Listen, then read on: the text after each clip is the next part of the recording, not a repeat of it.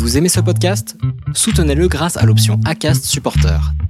C'est vous qui choisissez combien vous donnez et à quelle fréquence. Cliquez simplement sur le lien dans la description du podcast pour le soutenir dès à présent.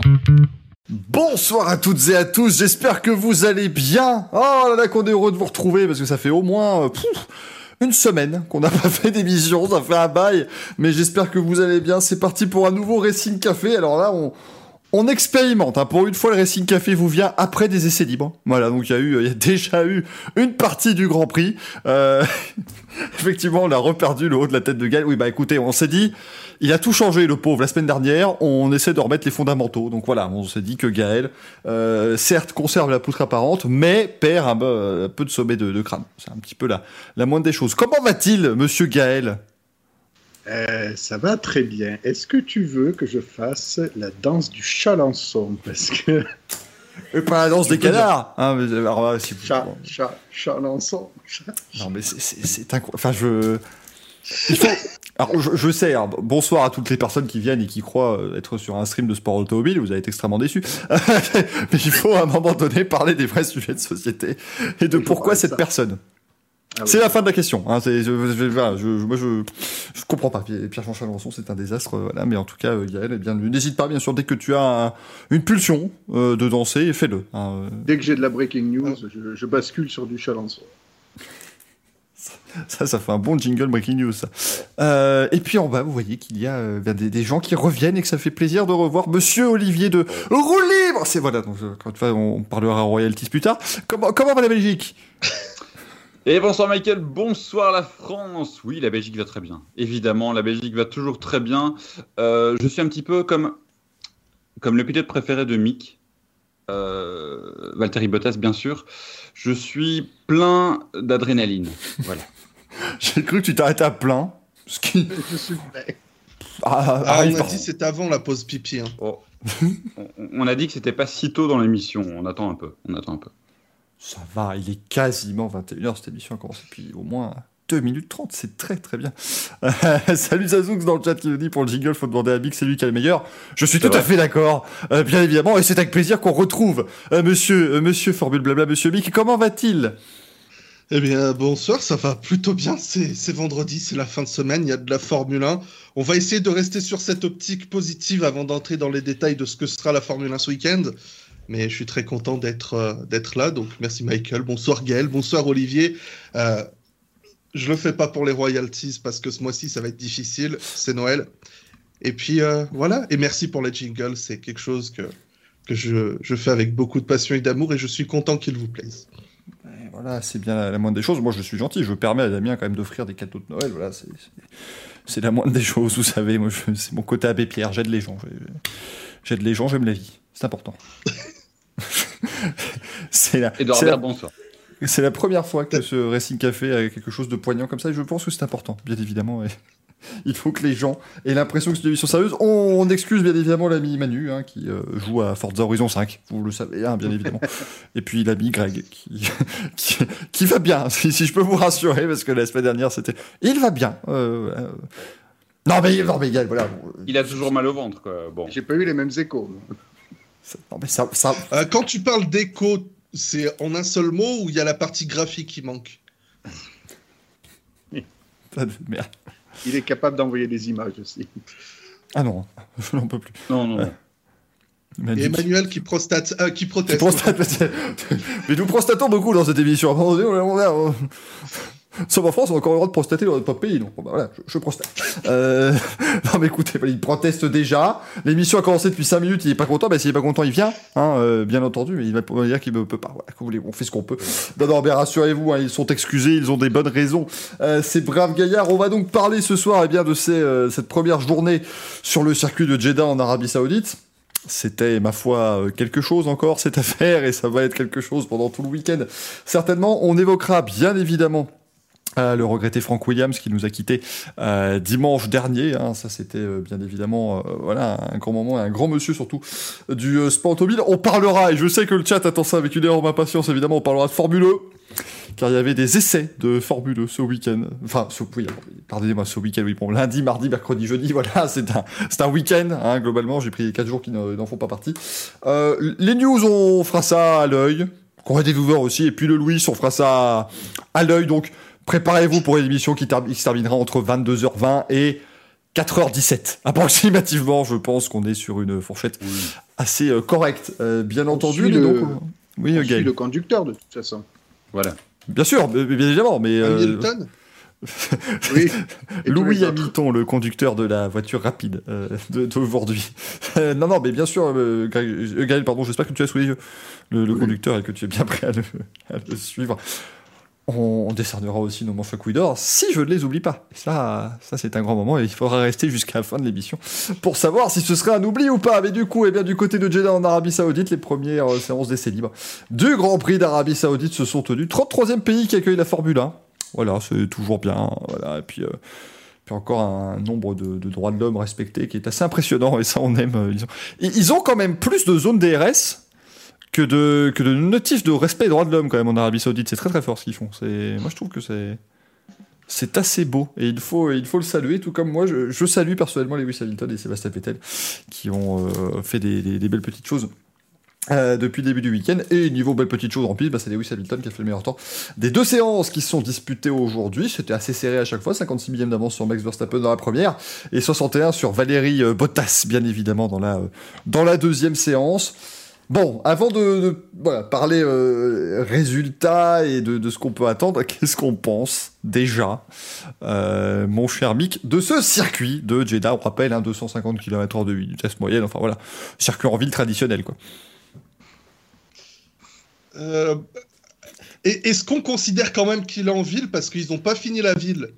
Oui, non, mais alors, oui, non, mais effectivement, mais bon, c'est, voilà, euh, C'est un À détail. partir hein. du- À partir du moment où à Valence, quand on fait des, des virages entre trois containers, on appelle ça de la ville, est-ce que ça peut passer Ouais, alors non, Ouais, puis à Monaco, il n'y a moment, que des yachts. hein, donc, euh, c'est dur de dire quoi que ce soit pour le moment pour la simple raison que on a eu que deux séances d'essai libres. J'ai rattrapé rapidement là ce soir avant d'arriver parce que bah, j'ai pas pu suivre cet après-midi. Euh, le, tracé, honnêtement, c'est un peu ça, ce, à quoi je m'attendais, à savoir, euh, c'est euh, ça, ça, enfin, tu vois, ça gauche, droite, hop.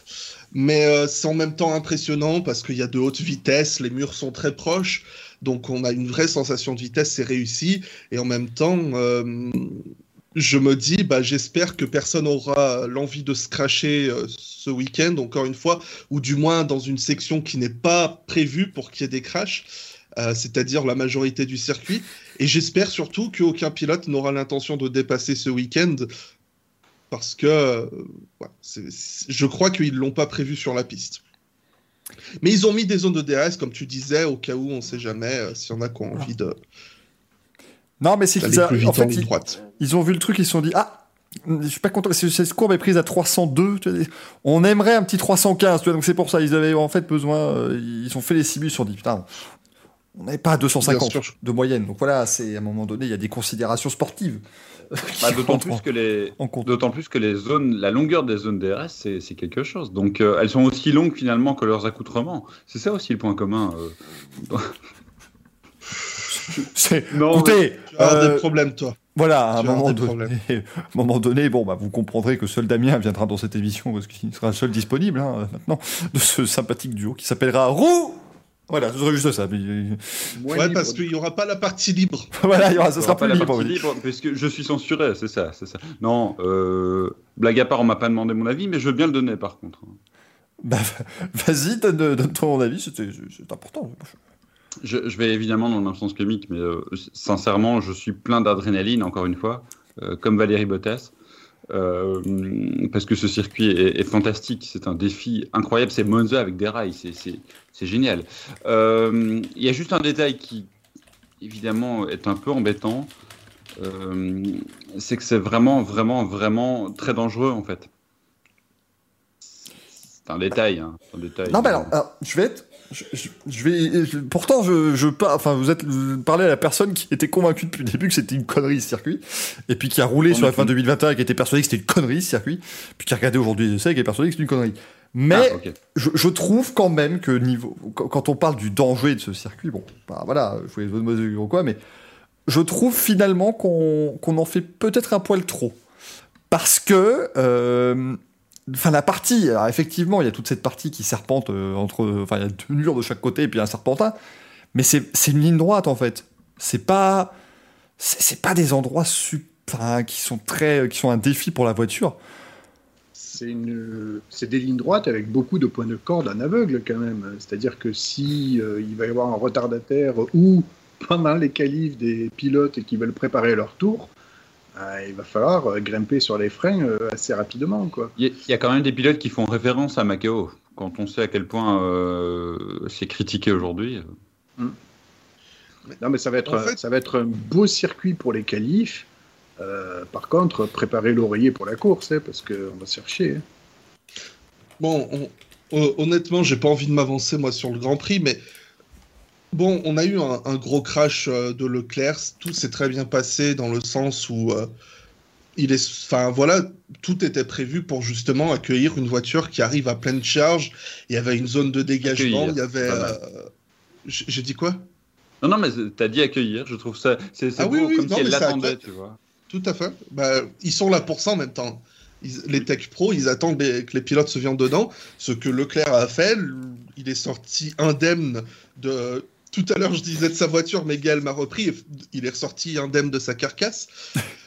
mais moi, mon inquiétude, euh, il y a un petit peu ces virages en aveugle, effectivement, mais euh, elle est même pas dans les virages en tant que tels, dans le sens où on a vu, encore une fois, je reviens à Stroll et Verstappen à Bakou qui sont crachés euh, dans des lignes droites. Enfin, Stroll, c'est à la sortie d'un long droite, mais ils sont pas vraiment on peut, je sais pas si on peut vraiment considérer ça comme, euh, comme un virage.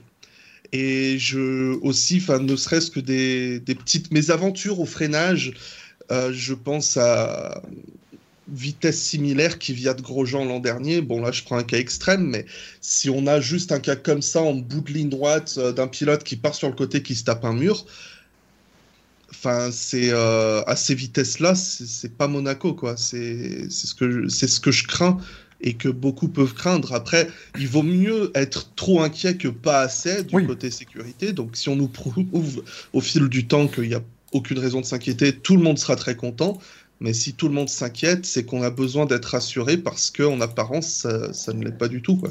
Non, je suis assez, je suis assez d'accord avec ça, effectivement. On peut quand même saluer euh, une décision de bon sens de la FIA, c'est quand même quelque chose qu'il faut euh, euh, marquer d'une pierre blanche, mais il y a beaucoup de ce qu'on appelle les safer walls. Alors ceux qui ne connaissent pas euh, ce, système, c'est qu'en gros, euh, on pouvait s'attendre, voilà, à ce que ils nous balancent des tech pro absolument partout et que ce soit un désastre absolu.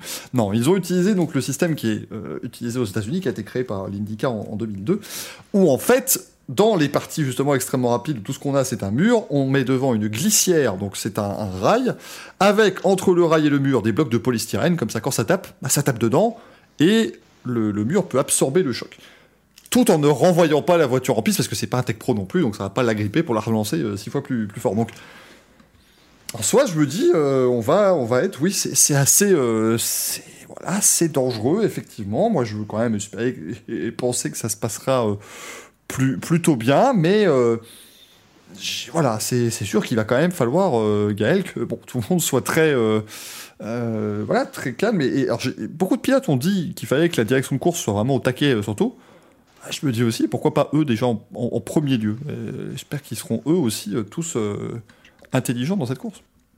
Oui, il va falloir que tout le monde fasse attention. les pilotes l'avaient dit, hein, Sainz et, Gasly, ils étaient un petit peu inquiets des, des, crashs à haute vitesse, et notamment si une monoplace allait taper le mur et rebondir en pleine trajectoire. Donc ça, c'est vraiment le cas qu'il va falloir éviter et croiser les doigts pour que ça n'arrive pas, parce que ça va être très très très compliqué. Euh, il va falloir aussi que les commissaires soient très réactifs et il va pas falloir... Euh, euh, voilà, il va pas falloir attendre 107 ans pour évacuer une voiture, donc j'espère qu'ils ont été plutôt bien formés et informés sur la sécurité la sécurité à mettre en place euh, sur ce circuit. Euh, moi, ce qui me fait un peu peur, c'est effectivement bon, le cas d'une monoplace qui euh, serait un petit peu là, en plein milieu de la trajectoire, si une voiture arrive. J'ai un petit peu peur aussi des retardataires ou du trafic que l'on va pouvoir avoir pendant les qualifications, parce qu'on les connaît, les pilotes, hein, quand ils veulent un petit peu avoir un espace devant eux, ben, ça freine, même si on leur dit qu'il faut respecter un temps minimum, euh, vous savez comment c'est, hein, on leur dit à chaque conférence, mais sur tous les circuits, on a les mêmes problèmes. Surtout que là, on a des, quand même des, trajectoires, enfin des, virages qui sont très très rapides en aveugle. Donc un aveugle pour le pilote qui arrive, mais aussi un aveugle pour le pilote qui essaie de regarder dans ses rétroviseurs, parce qu'à un moment donné, dans ses rétroviseurs, il n'a plus rien. Quoi. Il a le mur, le grillage, il ne sait même pas ce qui peut arriver. Quoi. Donc euh, ils vont freiner jusqu'au dernier moment, jusqu'à attendre qu'une voiture les dépasse, mais bon, qui dit qu'il n'y a pas deux ou trois voitures qui vont arriver derrière. Donc c'est très très problématique. Et puis il y a autre chose aussi euh, à laquelle je m'inquiète, euh, c'est euh, un petit peu le souci qu'on a eu à Bakou, les crevaisons, parce que on est quand même sur un circuit fermé, un circuit urbain bordé par des murs en fait. Si vous avez le moindre petit élément de carbone qui est arraché d'une voiture ou autre et qui va se retrouver un peu contre mur, mais remis en pleine trajectoire par le vent que déplacent les monoplaces, peut avoir des risques de crevaison aussi d'un concurrent qui arriverait sur un bout de carbone. Donc ça aussi, euh, euh, il va falloir que les commissaires soient très attentifs à ça et qu'ils nettoient la piste le plus possible. Bah, on est, en fait, c'est le, peut-être le point effectivement où je suis plus inquiet, c'est les commissaires, parce que Tant vous dire qu'à mon avis, la formation des commissaires là-bas, elle n'a pas dû être euh, gigantesque comme c'est le cas sur tous les nouveaux circuits. Mazimic. J'ai vu passer ce matin pas mal de, messages d'inquiétude Quant au commissaire, justement, euh, je sais pas, il s'est passé un truc en F2 ou en essai libre 1 que j'ai raté. Euh, j'ai rien vu. Non, ça dit rien. De particulier. on a eu les. qui a été dégagé en, beaucoup, disons, un peu trop longtemps, quoi. Ça a mis un peu trop de temps. Euh. D'accord. Alors, ils ont annoncé avoir recruté énormément de euh, personnel de Bahreïn, euh, nous dit Xohan et Tomides aussi. Donc, on a des commissaires. C'est pas des commissaires de Monaco qui ont fait la formation aussi? C'est possible. En tout cas, ils, n'en en ont pas envoyé cette fois-ci euh, sur place, parce que d'habitude, à Monaco, on, en envoie, mais là, apparemment, c'était pas le cas. Euh, et Manu nous dit ça a mis du temps à engager Logan Sargent, qui s'est craché au même endroit que Charles Leclerc. Euh, c'est le virage le plus complet. Ah, attendez, alors le virage, attendez, je vais retrouver une carte du circuit parce que ça peut, être, euh ça, peut être le virage 18, 22, 47, 39. Enfin voilà, hein, c'est euh, bon, c'est. On peut pas le reconnaître, oui, c'est sûr. Bah, c'est le 22 justement. 22, oui. Attends, attends, attendez, parce qu'attendez, il reste encore 5 virages derrière. quel, quel enfer. Tu vois l'Autriche qui a 11 virages, ben, tu doubles l'Autriche et tu y es. Euh, c'est le circuit, le virage le plus complexe, hein, virage qui est pris en cinquième vitesse, euh, à gauche euh, très rapide, et Charles Leclerc qui a notamment perdu, qui a perdu le contrôle de sa place à cet endroit-là, Logan Sargent aussi en, F2. Voilà, on a, on a, quand même un circuit qui offre du, défi. les gens ont vraiment fini par croire que je suis sponsorisé par Aramco, ce qui n'est pas du tout le cas, bien évidemment. Voilà, c'est bon, j'ai trouvé, voilà, trouvé une carte du circuit. Virage 1, 2, 3, 4, 5, 6, 7, entre le 4 et le 12, t'as l'impression qu'il y a 200 mètres. C'est une merveille. Euh, euh, on rappelle que virage. non mais c'est. Ah, ça, ça c'est un truc qui me qui me détruit. Enfin, on place des, des virages euh, à peu près n'importe où maintenant. J'ai l'impression. Enfin. Après, je, je, sais que sur des circuits comme l'Autriche, il y a pour la moto GP ou je sais plus quoi que qu'ils ont ajouté des virages qui n'en sont pas vraiment pour les voitures, mais mm en voyant le tracé et en le voyant exécuter, c'est vrai qu'il y en a deux, trois, tu te demandes si c'est vraiment des virages, quoi. Enfin. J'imagine nos amis saoudiens qui viennent et qui disent Non, mais écoutez, on a mis tout ça justement pour la moto. Regardez, pour la quoi? Pardon? Vous avez prévu de faire de la moto ben, sur le côté. Euh, mais je, je viens de. Vas-y, Mick. Non, non, j'étais en train de regarder quelques tours en caméra embarquée euh, pour euh, essayer de resituer un petit peu euh, ce dont tu parlais. Et un truc que j'ai beaucoup apprécié, en plus, surtout quand il commence à faire nuit, c'est très impressionnant, c'est à quel point ils prennent tous les vibreurs. Ça m'a, ça m'a énormément. Enfin, déjà, j'étais surpris parce qu'ils sont quand même assez hauts. Mais euh, la manière dont ils les prennent, il y a presque un côté karting derrière dans la manière dont ils, ils les prennent, ils s'en servent pour euh, un peu faire pivoter la voiture. Alors derrière, c'est les fonds plats qui vont prendre et ça va être les ingénieurs qui seront pas contents. Mais euh, je comprends que les pilotes se soient éclatés sur la piste, honnêtement. Et, et j'ai trouvé que ces sections avec les vibreurs, justement, ils, ils, étaient assez fun à regarder en caméra extérieure. Et même oui, en intérieur. Tout, tout, va super bien. Les inquiétudes, c'est hyper exagéré. D'ailleurs, commentaire du, de Le Bizarre 69 dans le chat. Les inquiétudes sont trop exagérées. Il faut remettre l'église au milieu du village. Et après, on dit que je provoque l'église au milieu du village à Jeddah. Non, bah, Putain, mais, mais, mais c'est un enfer cette émission. Les gars, non, quoi. Oh là là. Mais en, en, en plus, hein, pour, pour, être honnête, c'est un petit peu ce que je disais tout à l'heure. Euh, je, je, peux comprendre que qu'on ait la perception qu'on qu en fasse trop, et je, je suis un des premiers à peut-être trop en faire, mais c'est surtout pour que pour moi, c'est révélateur du fait qu'on n'est pas du tout rassuré d'aller euh, là-bas, que ce soit à cause du pays, que ce soit à cause du fait que les travaux ont commencé il y a quoi, six mois? Que 8 mois, ils ont, dit, terminé ouais, ils a... ont dit 8 mois, mais... En avril, je crois. Enfin, euh, ouais. ouais, ouais, ça doit être ça. Je suis pas en, en maths. Donc, je... les inquiétudes, pour moi, c'est aussi une cumulation de tout un tas de, de petits trucs qui font qu'on n'est pas rassuré de base. Gaël qui lève son doigt, dis-nous. Ouais, pardon. Non, mais effectivement, ce circuit-là, avec ses très longs virages, très, les courbes rapides, etc., euh, c'est Rose Brown qui le dit sur le site de la F1 dans les détails du circuit, euh, qui a justifié qu'effectivement, euh, ben voilà, c'est ce qu'on voulait voir dorénavant. Alors, on sait qui, je ne sais pas, mais surtout, il a dit que on ne voulait plus des circuits typés Mickey Mouse avec des virages à 90 degrés. Alors bon, encore une fois, la déclaration est magnifique, mais c'est surtout, c'est qu'effectivement, euh, ces circuits-là sont surtout, à mon avis, à mon sens, construits pour les monoplaces de 2022, en fait. Hein. Euh, tous les circuits comme Abu Dhabi, euh, même peut-être même un, Zandvoort, Qatar aussi également, on l'a vu, toutes ces, longues courbes rapides, à mon avis, elles sont vraiment adaptées pour les futures monoplaces.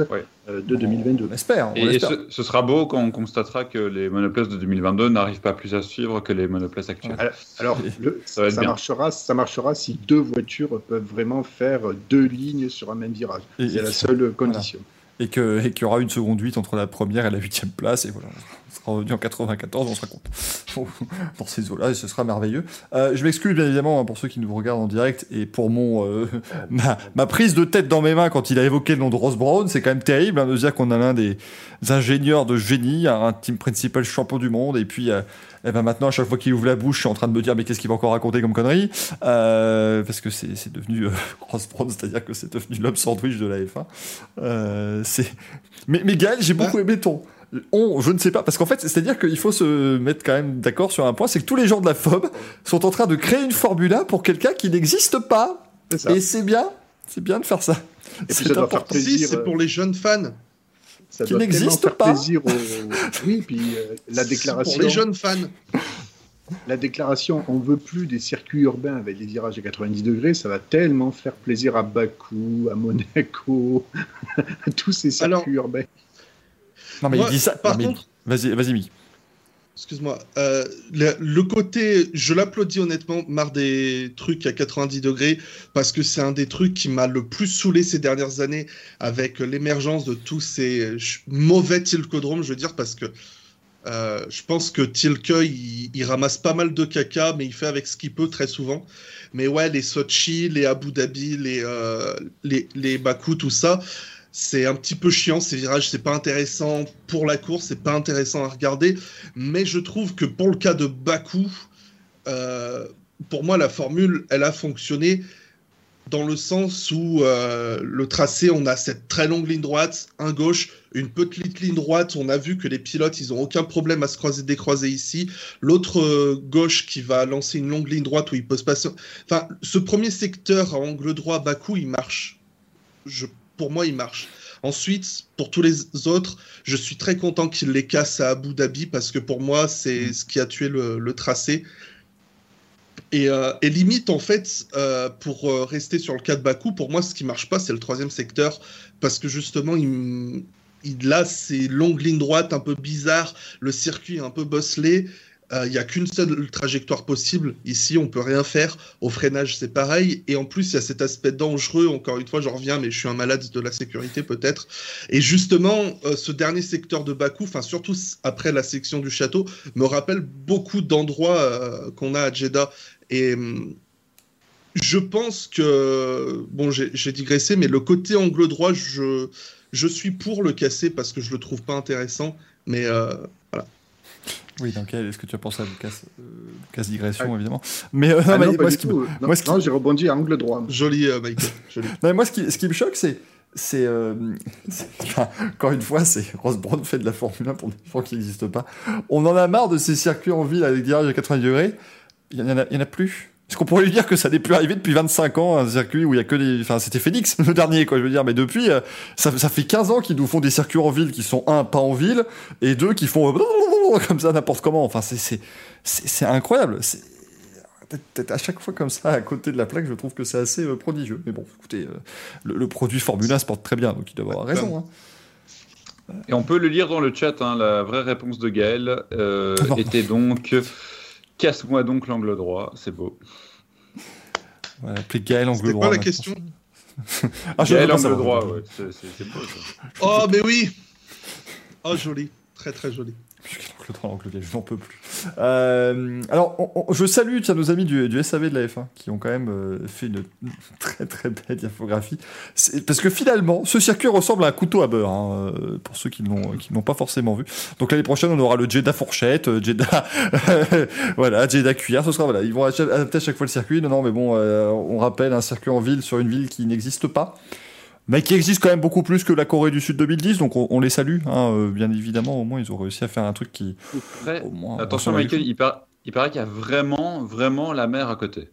Ça, c'est- Ah, ce ça, serait alors, vrai. ça, Ouais. ça, écoute, on attend une inondation pendant le Grand Prix, donc euh, Alors, ce, serait, ce serait terrible. Désolé de te contredire, Michael, mais je te trouve de mauvaise foi. Parce que j'ai travaillé un sujet sur Tilke il y a quelques, euh, quelques temps. Et j'en étais venu justement à ce Grand Prix de Corée. Et euh, la ville, je l'ai vue. Euh, la, la vidéo de démonstration en 3D là, avec la Red Bull qui tourne, il y a la ville qui apparaît progressivement sur le truc. Alors ça fait graphisme de Xbox 360 PS2, mais la ville elle est là en fait. C'est juste qu'elle n'était elle était pas finie. D'ailleurs, ils étaient même en avance parce que non seulement il y avait la ville, mais en plus il y avait des SUV. Et oui, mais oui, Bon. ils, ont, eh, ils ont eu du flair. Ils ont eu du flair, parce qu'en plus, le Grand Prix de Corée, euh, il a duré quand même 4 ans. Donc c'est- bien, il a duré moins longtemps que les SUV, disons. On aurait- quand même préféré que sur la Mers. Mais euh, c'était... euh, euh, C'était non non c'était quelque chose. Si vous avez pas vu on va essayer de vous retrouver quand même. Attendez parce qu'il faut voir. La, la, la marina d'Hirogam Euh, là ça va. On a quand même quelque chose qui ressemble. On a des énormes bâtiments euh, parce que ça aussi c'était important sur ce circuit de Jeddah il fallait un circuit de 6 km pour pouvoir passer devant à peu près tout euh, tout ce qui était possible et imaginable mais euh, non non c'était Ah oui, ça c'est intéressant, le, le Brown euh, du 18 dans le chat. Tilke Senior a passé le relais à Junior. Oui, il a fait le circuit avec son, son fiston. donc ça- attendez parce qu'il y a une deuxième génération qui vient derrière De père en fils, hein, oui, oui, de père en fils. Tout à fait. oh par pitié Ouais. enfin, on, on- on est les premiers à le, à, le, à le défendre Ça fait Roman Tilke. 25 ans son premier tracé euh, refait en F1 à Tilke. ouais c'était là Autriche, un euh, ring 96. Mais euh, on, on est le premier à le défendre, Herman Tilke, toujours à dire voilà, bon, euh, il fait, il fait ce qu'il peut avec ce qu'il a, mais enfin, quand même, à un moment donné, on, on fait ce qu'on peut quand même. Alors, Non, je vous- C'est-à-dire qu'il fait ce qu'on lui demande quelque part aussi. Ouais, non, bien sûr, mais bon, après, euh, voilà, c'est quand même pas forcément l'une des meilleures euh, nouvelles qui soit. Regardez ce magnifique circuit de Yeongam en Corée du Sud. Euh, voilà, avec toute la ville. Vous voyez tous les, tous les grands buildings, les grands bâtiments, euh, bien évidemment, la marina qui est là, euh, qui est bien présente avec les yachts qui sont dans la marina, bien évidemment. Il y, a- il y a même un espace rural. Ah bah il n'y a, que- y a que ça, hein, monsieur. C'est- vous voyez que le circuit a été construit en plus, on, le voit en haut au milieu des volcans d'Auvergne, hein, euh, bien, évidemment, qui sont là, qui sont bien présents. Euh, bah là au moins, Jeddah, il y a voilà, il y a quand même un côté euh, ville. Alors ils veulent évidemment euh, faire un, énorme complexe. hein, c'est un peu un peu un nouveau Dubaï hein, qu'ils veulent créer du côté de Jeddah. Mais on rappelle que le Grand Prix va partir à Kidia dans quelques années, le temps qu'ils construisent un circuit, La Fox. euh, évidemment. Oui, parce que le problème de, de Jeddah, c'est qu'on peut pas être dans la piscine et regarder la course, donc il faut bien construire un autre circuit. Euh, Euh, oui, puis oui, bah oui. À un moment donné. Mais, mais, mais, là, ils vont, ça va être un tout nouveau truc. C'est qu'ils vont d'abord construire la piscine olympique et autour, ils vont fabriquer un circuit. Euh, bien évidemment, qui sera, euh, qui sera plutôt sympathique. Euh, NSCGT, oui, le circuit de l'Inde était tout aussi splendide, mais là, dès le début, ils avaient dit qu'il n'y aurait rien. Donc ça va. Euh, au moins, c'était autorisé. Alors que Yangam, on rappelle, le, le système était que vous aviez une partie de circuit qui était permanente, l'autre partie qui était en ville. Il a juste manqué la ville. Parce que c'est vraiment. Il, manquait la ville, oui, mais après, on, je vois dans le chat 4 ans de trop à Youngam. Euh, oui, enfin, ils ont fait 4 ans. Euh, c'est 4 de plus que, que Hanoï, par exemple. c'est souligner un peu les dérives de la F1. Et honnêtement, c'est pas le tracé qui m'a le plus ennuyé de, de, de l'émergence des Tilcodromes des années début 2010. je le trouvais intéressant. Il était sympa, il était sympa. Non, non, il, y, avait peut-être euh, le fin second secteur, début troisième à refaire, je crois. Parce que il y avait cette section qui commençait à aller en ville et ça commençait à être un peu n'importe quoi. Mais le premier secteur, ce, début second secteur, je l'ai trouvé intéressant en termes de pilotage, en termes de course. Après, je crois qu'il y avait l'entrée dans les stands qui était très dangereuse de mémoire. Ouais, c'était un énorme virage. Hein. Parce que oui, on parlait, on rappelle quand même que donc en 2010, ils ont eu l'idée de faire un énorme virage à droite, bordé de murs, pris intégralement à fond, et pouf, l'entrée des stands directement à droite. C'était quand même un, on, en a eu des manqués. Hein. Ah bah c'était non, non c'était complètement idiot hein, cette espèce de d'entrée euh, très clairement donc c'est pas la première fois qu'on a des, des, soucis sur la sécurité. Tiens le point G vous demande pourquoi est-ce qu'il n'y a pas de quatrième secteur sur les circuits? Parce qu'il n'y en a pas besoin. Moi, je, trouve. c'est Parce que 3, c'est bien Non, mais simplement parce que voilà, 3, ça permet d'avoir une découpe, euh, ma foi, fort euh, euh, normale du tour pour une F1. Et en MotoGP, ils en mettent 4, bah, parce qu'une MotoGP va moins vite. Donc, c'est normal. Quand vous avez un tour qui fait 2 minutes, bah voilà, avoir 4 secteurs qui font grosso modo 25-30 secondes chacun, c'est un peu mieux. Ici, trois secteurs, il n'y a, pas de, pas de souci. Puis écoutez, on, déjà, euh, on a déjà réussi à faire ce qu'on peut avec euh, trois secteurs ici. On va pas en rajouter un quatrième à Jeddah, s'il vous plaît. Restons avec ce qu'on a là, euh, avec ces 27 virages. Imaginez, si on rajoutait un quatrième secteur, on va passer à combien? À 42 ce serait, ce serait fou. 42 virages, comment vous voulez retenir tout ça? C'est quasiment la Nordschleife. Moi, je veux bien qu'on revienne en arrière niveau virage.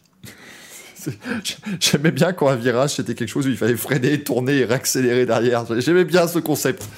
Moi, ça, ça quand me on avait 15. Euh, c'était plutôt chouette. Euh, au niveau donc d'aujourd'hui, euh, Lewis Hamilton a l'air de s'être très très bien euh, amusé, et puis surtout bah, de s'être bien mis en jambe euh, sur, ce, sur ce nouveau tracé. est-ce qu'on est qu'on pense voilà, que ça peut être pas mal pour lui? On rappelle qu'évidemment Max Verstappen peut devenir champion du monde ce week-end, mais que Lewis Hamilton va tout faire pour l'en empêcher, c'est bien normal pour qu'on ait une bataille la semaine prochaine dans la dernière manche du, du championnat. Mais qu'est-ce qu'on a pensé, Olivier, de cette première journée pour, pour Lewis Hamilton? Meilleur temps des deux séances, on rappelle. Oh, adrénaline. Euh... plus. Non, à part ça, oui, bah, bien sûr, il a voilà, très très bon, euh, très très bon départ. Ça ne veut pas encore signifier grand-chose à, ce stade-ci. Euh, il fait le job qu'il a à faire, il doit être devant, il doit tout faire pour gagner, évidemment, pour nous, nous, donner un suspense total la semaine prochaine à Abu Dhabi, bien sûr. pourquoi pas à égalité de points, puisque c'est possible. Euh, personnellement, c'est ce que je souhaite, hein, qu'ils arrivent à égalité à Abu Dhabi. Là, on sort le popcorn, c'est parti. Euh, je, pense que la, Mercedes est dans vraiment dans une courbe très très positive euh, ces dernières semaines et que je pense, sans vouloir faire offense à Mick, qu'on sait déjà quel est le, pilote Mercedes parmi les deux qui sera capable d'exploiter au mieux le potentiel de cette voiture. Euh, désolé, hein, Mick. Mais, Valtteri n'est qu'à 61 millième en essai libre 2 Oui, bah oui. Bah, Valtteri a déclaré qu'il voulait gagner, donc allons-y, allons-y. Ouais, alors. Non, mais. Euh, il n'a pas choisi le bon Grand Prix pour gagner. Vas-y, Mick. Non, non, j'ai rien de plus à ajouter. Euh, c'est juste pour dire qu'il avait l'air à l'aise sur le tracé, donc. Et puis la Mercedes, enfin on l'a pensé taillé pour le tracé, mais on l'a vu direct. Euh, enfin, aucun problème vis-à-vis de l'asphalte qui, est très neuf, contrairement à ce qu'on avait vu l'an dernier en Turquie où ils avaient un petit peu de mal euh, sur, euh, alors, ce type. ouais. Je, t'interromps, mais imagine l'effet savon de la Turquie entre les murs à Jeddah. Oh, mais ça, ça irait moins vite. Après, ils allaient moins vite, justement parce que ça roulait pas. Ça, serait, ça serait moins rapide, donc parfois ça serait, euh, ça serait correct. Non, non, mais Ça serait moins rapide en piste, mais beaucoup plus rapide dans le mur. euh. Oui, ah bah ça, ouais, oui, non, après voilà, il faudrait que les commissaires soient, soient rapides également. hein. C'est- que de la rapidité la Formule 1, vous le savez bien. Euh, mais il faut dire qu'effectivement, ces, ces Mercedes sont quand même diablement rapides sur cette, euh, sur cette piste. Verstappen fait 2 en, en essai libre 1, 4 en essai libre 2. Ça, a- voilà, ça a l'air, euh, Gaël, ma foi, euh, de bien se passer pour lui. Après, euh, Pérez avec l'autre Red Bull il est un petit peu en galère. hein. Euh, Pérez, ouais, il n'a pas encore pris ses marques, mais Verstappen non plus, parce qu'il s'est plaint de son train avant sur la deuxième séance euh, d'essai libre, donc je crois que le réglage n'est pas encore optimal pour le néerlandais. Les Mercedes sont bien, mais les Mercedes, si je ne dis pas de bêtises, elles n'ont pas encore monté leur moteur, entre guillemets, fusée euh, du Brésil. Euh, donc il est peut-être possible qu'elles en mettent encore un coup de cravache demain, et encore que je ne sais pas si vraiment le circuit, vraiment, même si ça va très vite, je ne sais pas vraiment si ce circuit euh, urbain va réellement convenir à, à la pleine puissance de la Mercedes ou convenir aux hautes vitesses, parce que euh, voilà, c'est quand même différent un circuit urbain d'un circuit ouvert. Donc, je Oui, ça, ça semble, même d'ailleurs en, en termes de puissance moteur, ça semble plus se rapprocher de, de- du Qatar que, ouais. que, que de la puissance moteur nécessaire à Monza. C'est différent quand même. hein. Donc euh, voilà, en mettant une petite pièce sur Verstappen qui mettrait le doigt sur le réglage qu'il lui faut et, et Mercedes qui euh, voilà pourrait peut-être gagner encore deux ou trois dixièmes avec le moteur fusée de demain. Euh, je sais pas, peut-être qu'on on pourrait voilà se, se conserver ces écarts-là. Euh, euh, après, moi, je, je pense réellement que vu le tracé, Verstappen n'a pas d'autre choix que d'essayer d'aller choper la pole position parce que voilà, pour jusqu'au premier virage. Après, c'est mort, quoi. Après, euh, après, il doublera pas Hamilton, donc il, faut la pole. hein. Franchement, il faut pas se rater, il faut la pole. Co- Comme le dit Et- Manu, avec plus de puissance, Ouais. il pourrait mettre plus d'appui chez Mercedes. Et ce serait euh, vrai. intéressant. Parce qu'il C'est vrai, il- il, il il est compromis. honnêtement, vu, vu la tendance, on, on peut penser qu'ils partent, euh, qu'ils partent favoris, ce que j'aurais jamais imaginé euh, dire d'ailleurs il y a encore quelques semaines quand on était euh, au Mexique. Euh, mais, mais là maintenant, oui, on peut penser que Mercedes a tout tout petit avantage. Il est mince, donc euh, ça peut encore basculer. hein. Et après, euh, d'après ce qu'on a pu voir là sur les, les longs relais, les essais libres 2, la dégradation des pneus, elle n'est pas folle non plus. Donc j'ai peur qu'en stratégie, ça soit assez verrouillé. Et c'est pour ça que je dis que vraiment la pole position est obligatoire. Parce que vraiment, ça, on ne va pas pouvoir euh, vraiment faire les fifous avec les stratégies. Quoi. Et c'est vrai que Mercedes peut euh, apporter un peu plus d'appui, d'autant qu'ils ont commencé déjà un petit peu à jouer parce que Bottas avait la réglette sur le, le flap supérieur, Hamilton ne l'avait pas, puis ils ont testé plusieurs configurations. Donc euh, à voir effectivement ce que demain, voilà, soit demain la hiérarchie se creuse, ou s'égalise ou s'inverse, mais je crois que vraiment la pole position est obligatoire. Ce serait, euh, ouais, ce serait comme sur beaucoup de circuits euh, en ville, finalement, en ville, on se comprend, euh, assez, assez important.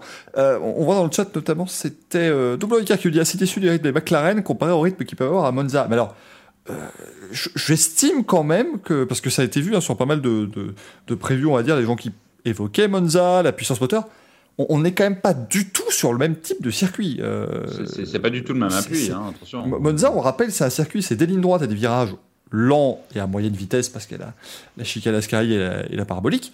Ici, c'est des virages qui sont quasiment tous pris à plus de 230 km/h. Euh, on n'est pas sur le même niveau d'appui requis du tout. Et quand on voit les difficultés que, que- que McLaren a eues, euh, notamment au Mexique, au Brésil, pour moi, c'est pas étonnant de les voir dans, en galère ici. hein. Ouais, et puis c'est euh, c'est pas le même. Enfin, l'asphalte, c'est un circuit qui est plus neuf, euh, un peu plus bosselé avec euh, les bankings, tout ça. Donc déjà en termes de réglage de suspension, on n'est pas du tout comme à Monza où on cherche d'avoir quelque chose de très solide.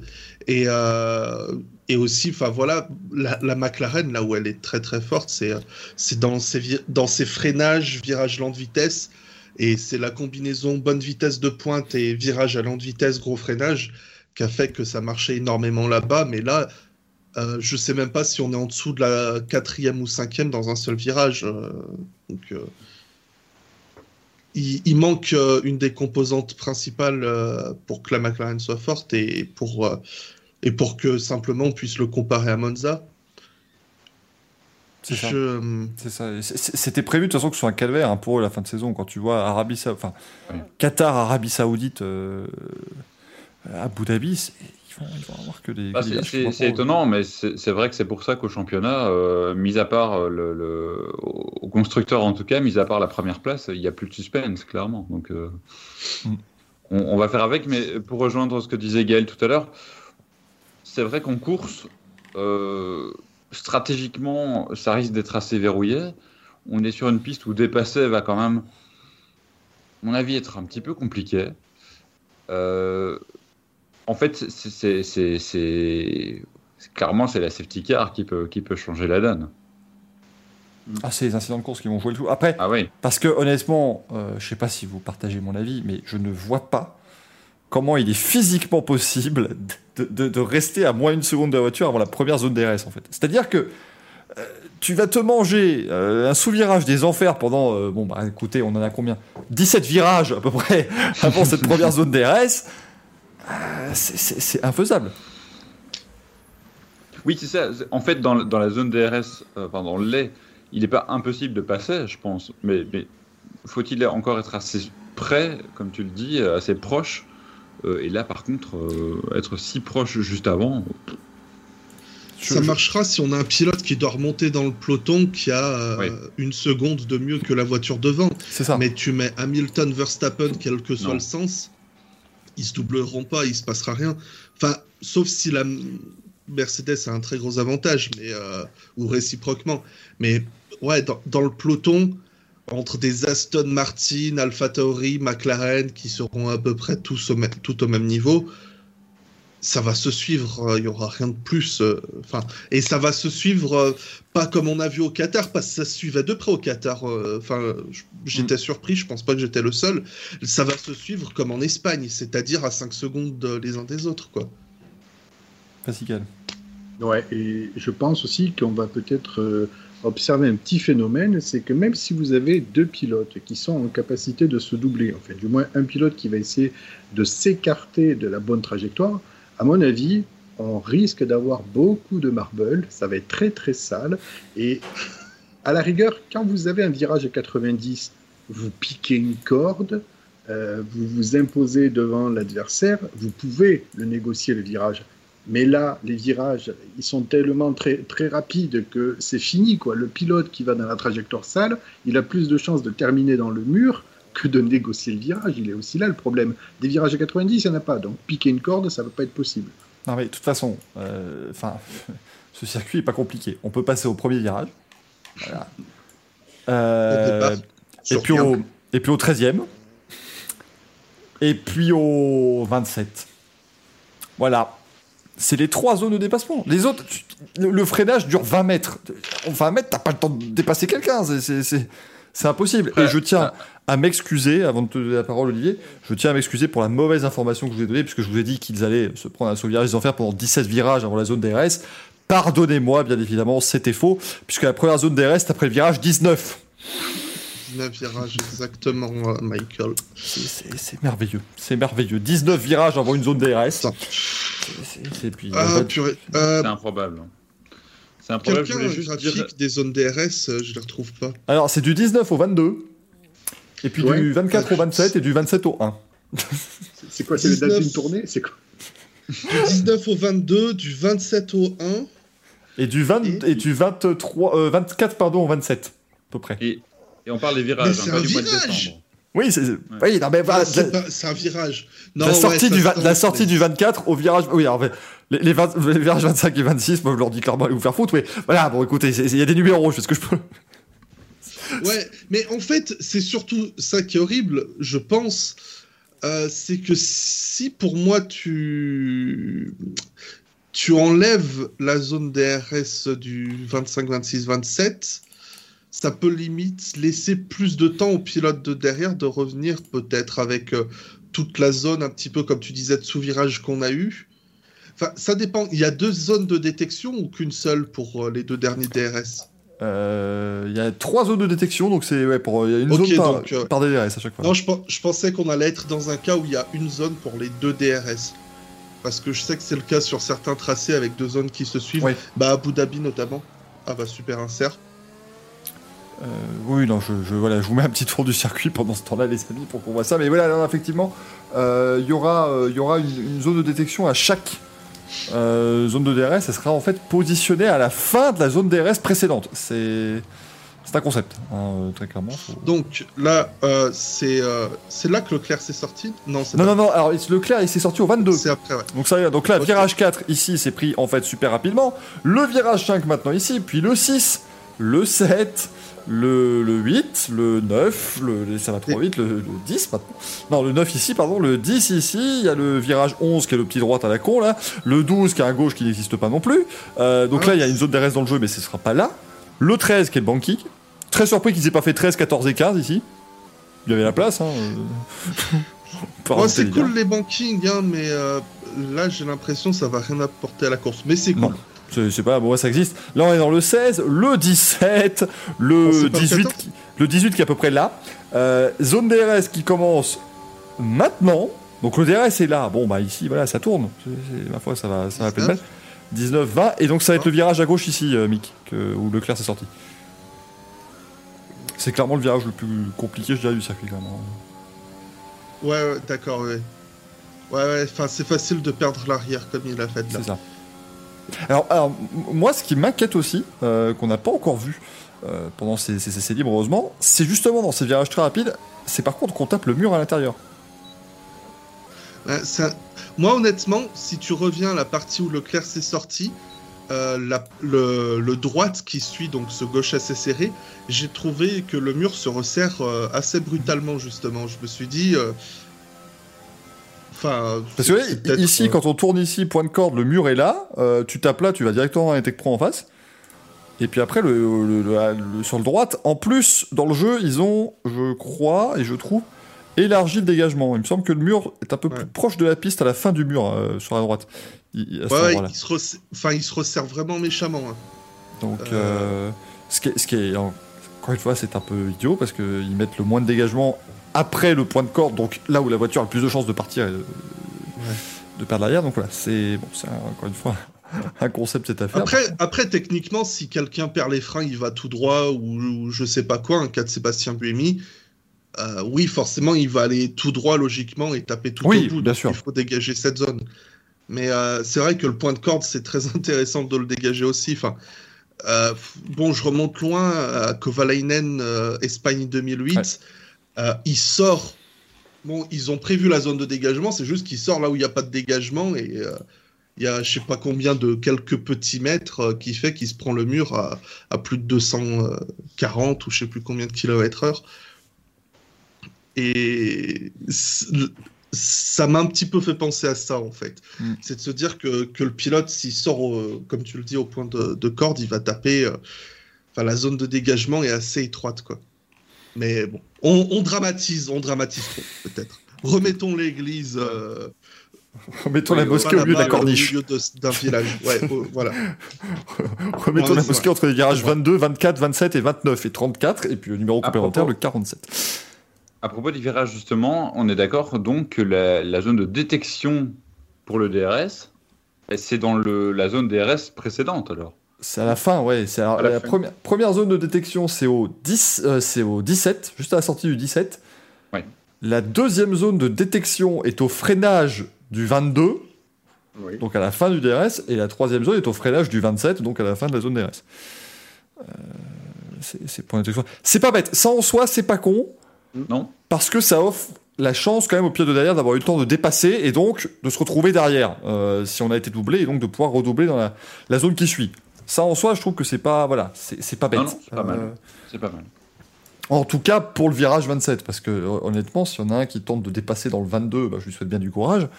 Euh, mais voilà, euh, ce- sera. Enfin, encore une fois, la zone est tellement longue qu'il sera certainement passé avant le, le 22. Ça, c'est c'est aussi assez, euh, assez possible.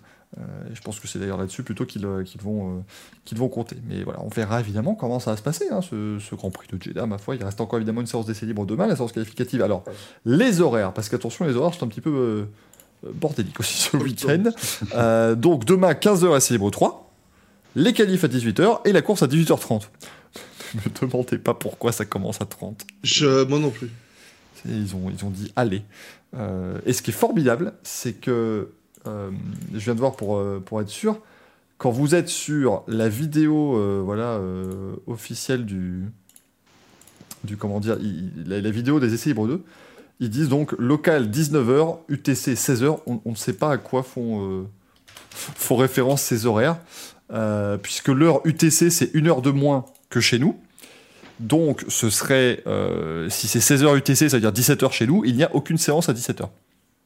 Ouais, mais en fonction, en fonction du calendrier euh, lunaire, Évidemment, oui, oui j'avais pas- j'avais pas tout pris en compte. Toutes mes, euh, en fonction duquel tu prends, et peut-être que face au calendrier grégorien, si tu prends celui des phases bissextiles dans, euh, dans certaines phases lunaires qui ne sont pas complètes, Le mec, c'est Rose Non, mais ingénieur. Peut-être. Après- C'est une supposition. Comme- alors, comme le dit Manu, c'est vrai que potentiellement, c'est vrai que le 18h30, c'est peut-être effectivement pour euh, après la dernière prière du jour. C'est vrai que c'est quelque chose qu'on ne prend pas forcément en compte. Euh, J'ai cru que c'était une blague, mais. mais Non, non, non, non, non, hein. j'avais lu aussi ça sur, euh, sur Twitter, mais t'avais aussi des, non, des, t'as des explications aussi, notamment. ouais, 19 heures. sur- c'était notamment avec le, le Grand Prix de nuit, tout ça. Enfin, il y a des, trucs qui sont un peu, un peu précis. Il faut évidemment respecter euh, les traditions dans, dans tous les pays. Alors, euh, James Smith qui nous demande, oui, on est bien UTC plus 1. Donc ils annoncent UTC 16h, il n'y a aucune séance qui commence à 17h ce week-end. Donc je ne, sais, je ne sais pas ce qu'ils ont. Je ne sais pas de quoi ils font la promotion à la fin de la vidéo. C'est très... C'est très particulier. Ouais. Surprise. On verra demain. Un concert de Pitbull, peut-être, je ne sais pas. Je, voilà, j'essaye de. peut-être quelque chose. Ils ont réuni les Beatles. Après, n'oublions pas que les organisateurs ont communiqué comme quoi c'était la seule course nocturne de la saison, donc euh, on n'est plus à ça près. Oui, mais alors après. ah, non, non, bah oui, ah, ils ont dit, oui, c'est le, c'est le seul Grand Prix nocturne de la saison 2021 de F1. Après, Ah, effectivement. Non, mais on rappelle. se- au- C'est le seul Grand Prix nocturne de la saison qui se tient un 5 décembre. c'est ça. c'est- Et Non, en Arabie Saoudite. Non, non, mais. En fait, c'est vrai, c'est vrai hein, en réalité. C'est le- la seule course qui est intégralement de nuit. Ah non, bah non, il y a le Qatar. Oui, le Qa- le Qatar a commencé 15 Bahreïn. minutes après le coucher du jour, mais en fait, comme l'a dit, euh, comme l'a dit, euh, c'était Manu euh, sur Twitter, je crois. En fait, ils ont certainement fait les banderoles avant que le Qatar soit officialisé. Et Bahreïn, techniquement, ne commence pas de nuit. C'est ça. Parce que, ah oui, il fait tout noir, subtil, oui. mais c'est Ah, pas la c'est nuit, c'est le crépuscule. Euh, donc, euh, Ah, comme Abu Dhabi. jouer avec prendre les gens pour des cons. bah, c'est c'est joué avec. euh, on arrive en F1, il faut montrer un truc, tu vois, il faut montrer que c'est. On est les first, quoi. On est les seuls à faire un circuit urbain à 250 km/h de moyenne. On est. on a En le plus de- 2021, on a, on a le plus de virages, on a un grand prix de nuit, on a et, là, et patati et patati. Enfin voilà, c'est. c'est- euh, je ne sais même pas ce qu'ils vont encore nous vendre pour Miami l'an il prochain. avait combien de virages, mon juic? Alors, oui, effectivement, ils ont, ils sont pas encore allés jusqu'à vous dire que c'est le circuit avec le plus de virages de l'histoire de la Formule 1. parce qu'ils ont- Ils ont vu, ils ont vu un tracé ils ont fait, ah bah quand même, c'est ouf. Mais imaginez si la Nordschleife avait été conçue par les mêmes personnes qui ont fait le circuit de l'Arabie Saoudite. On passe de 176 à 412 virages. hein. Ça, ça devient insupportable. Surtout avec les vibreurs, tu commences sur Terre et puis tu termines sur la Lune, quoi. Si peu. Alors, ouais, non, j'ai mal compté. Je regardais le tracé de mon, de, de mon qui devait être euh, un des tracés urbains les plus rapides qui soit. Euh, et ça m'a beaucoup fait penser à ça au début quand ils ont annoncé euh, Jeddah. Euh, je connaissais pas trop le tracé, donc. Alors, il y avait que 11 virages. Avec le compte actuel, ça en fait 16, j'ai vérifié, mais il y avait que, que 11 virages. Oui, mais encore, c'est pas valable parce que ils auraient dit oui, mais chez nous, à Jeddah, les barrières tiennent. Non, mais ce qui est. Attendez, rendez-vous compte. C'est vrai, ça. Mais rendez-vous compte que ce qui est, que ce qui est incroyable, c'est je n'aurais jamais pensé qu'il y aurait l'inflation en F1. Mais sur les virages. C'est pas sur, pas sur l'argent dépensé depuis 15 ans, c'est sur les virages. Euh, C'était 11 virages en 1975, aujourd'hui on est passé à 16. Le tracé n'a pas changé. Avec l'inflation, on a rajouté 5 virages. Voilà, c'est comme ça, c'est cadeau. C'est pour nous.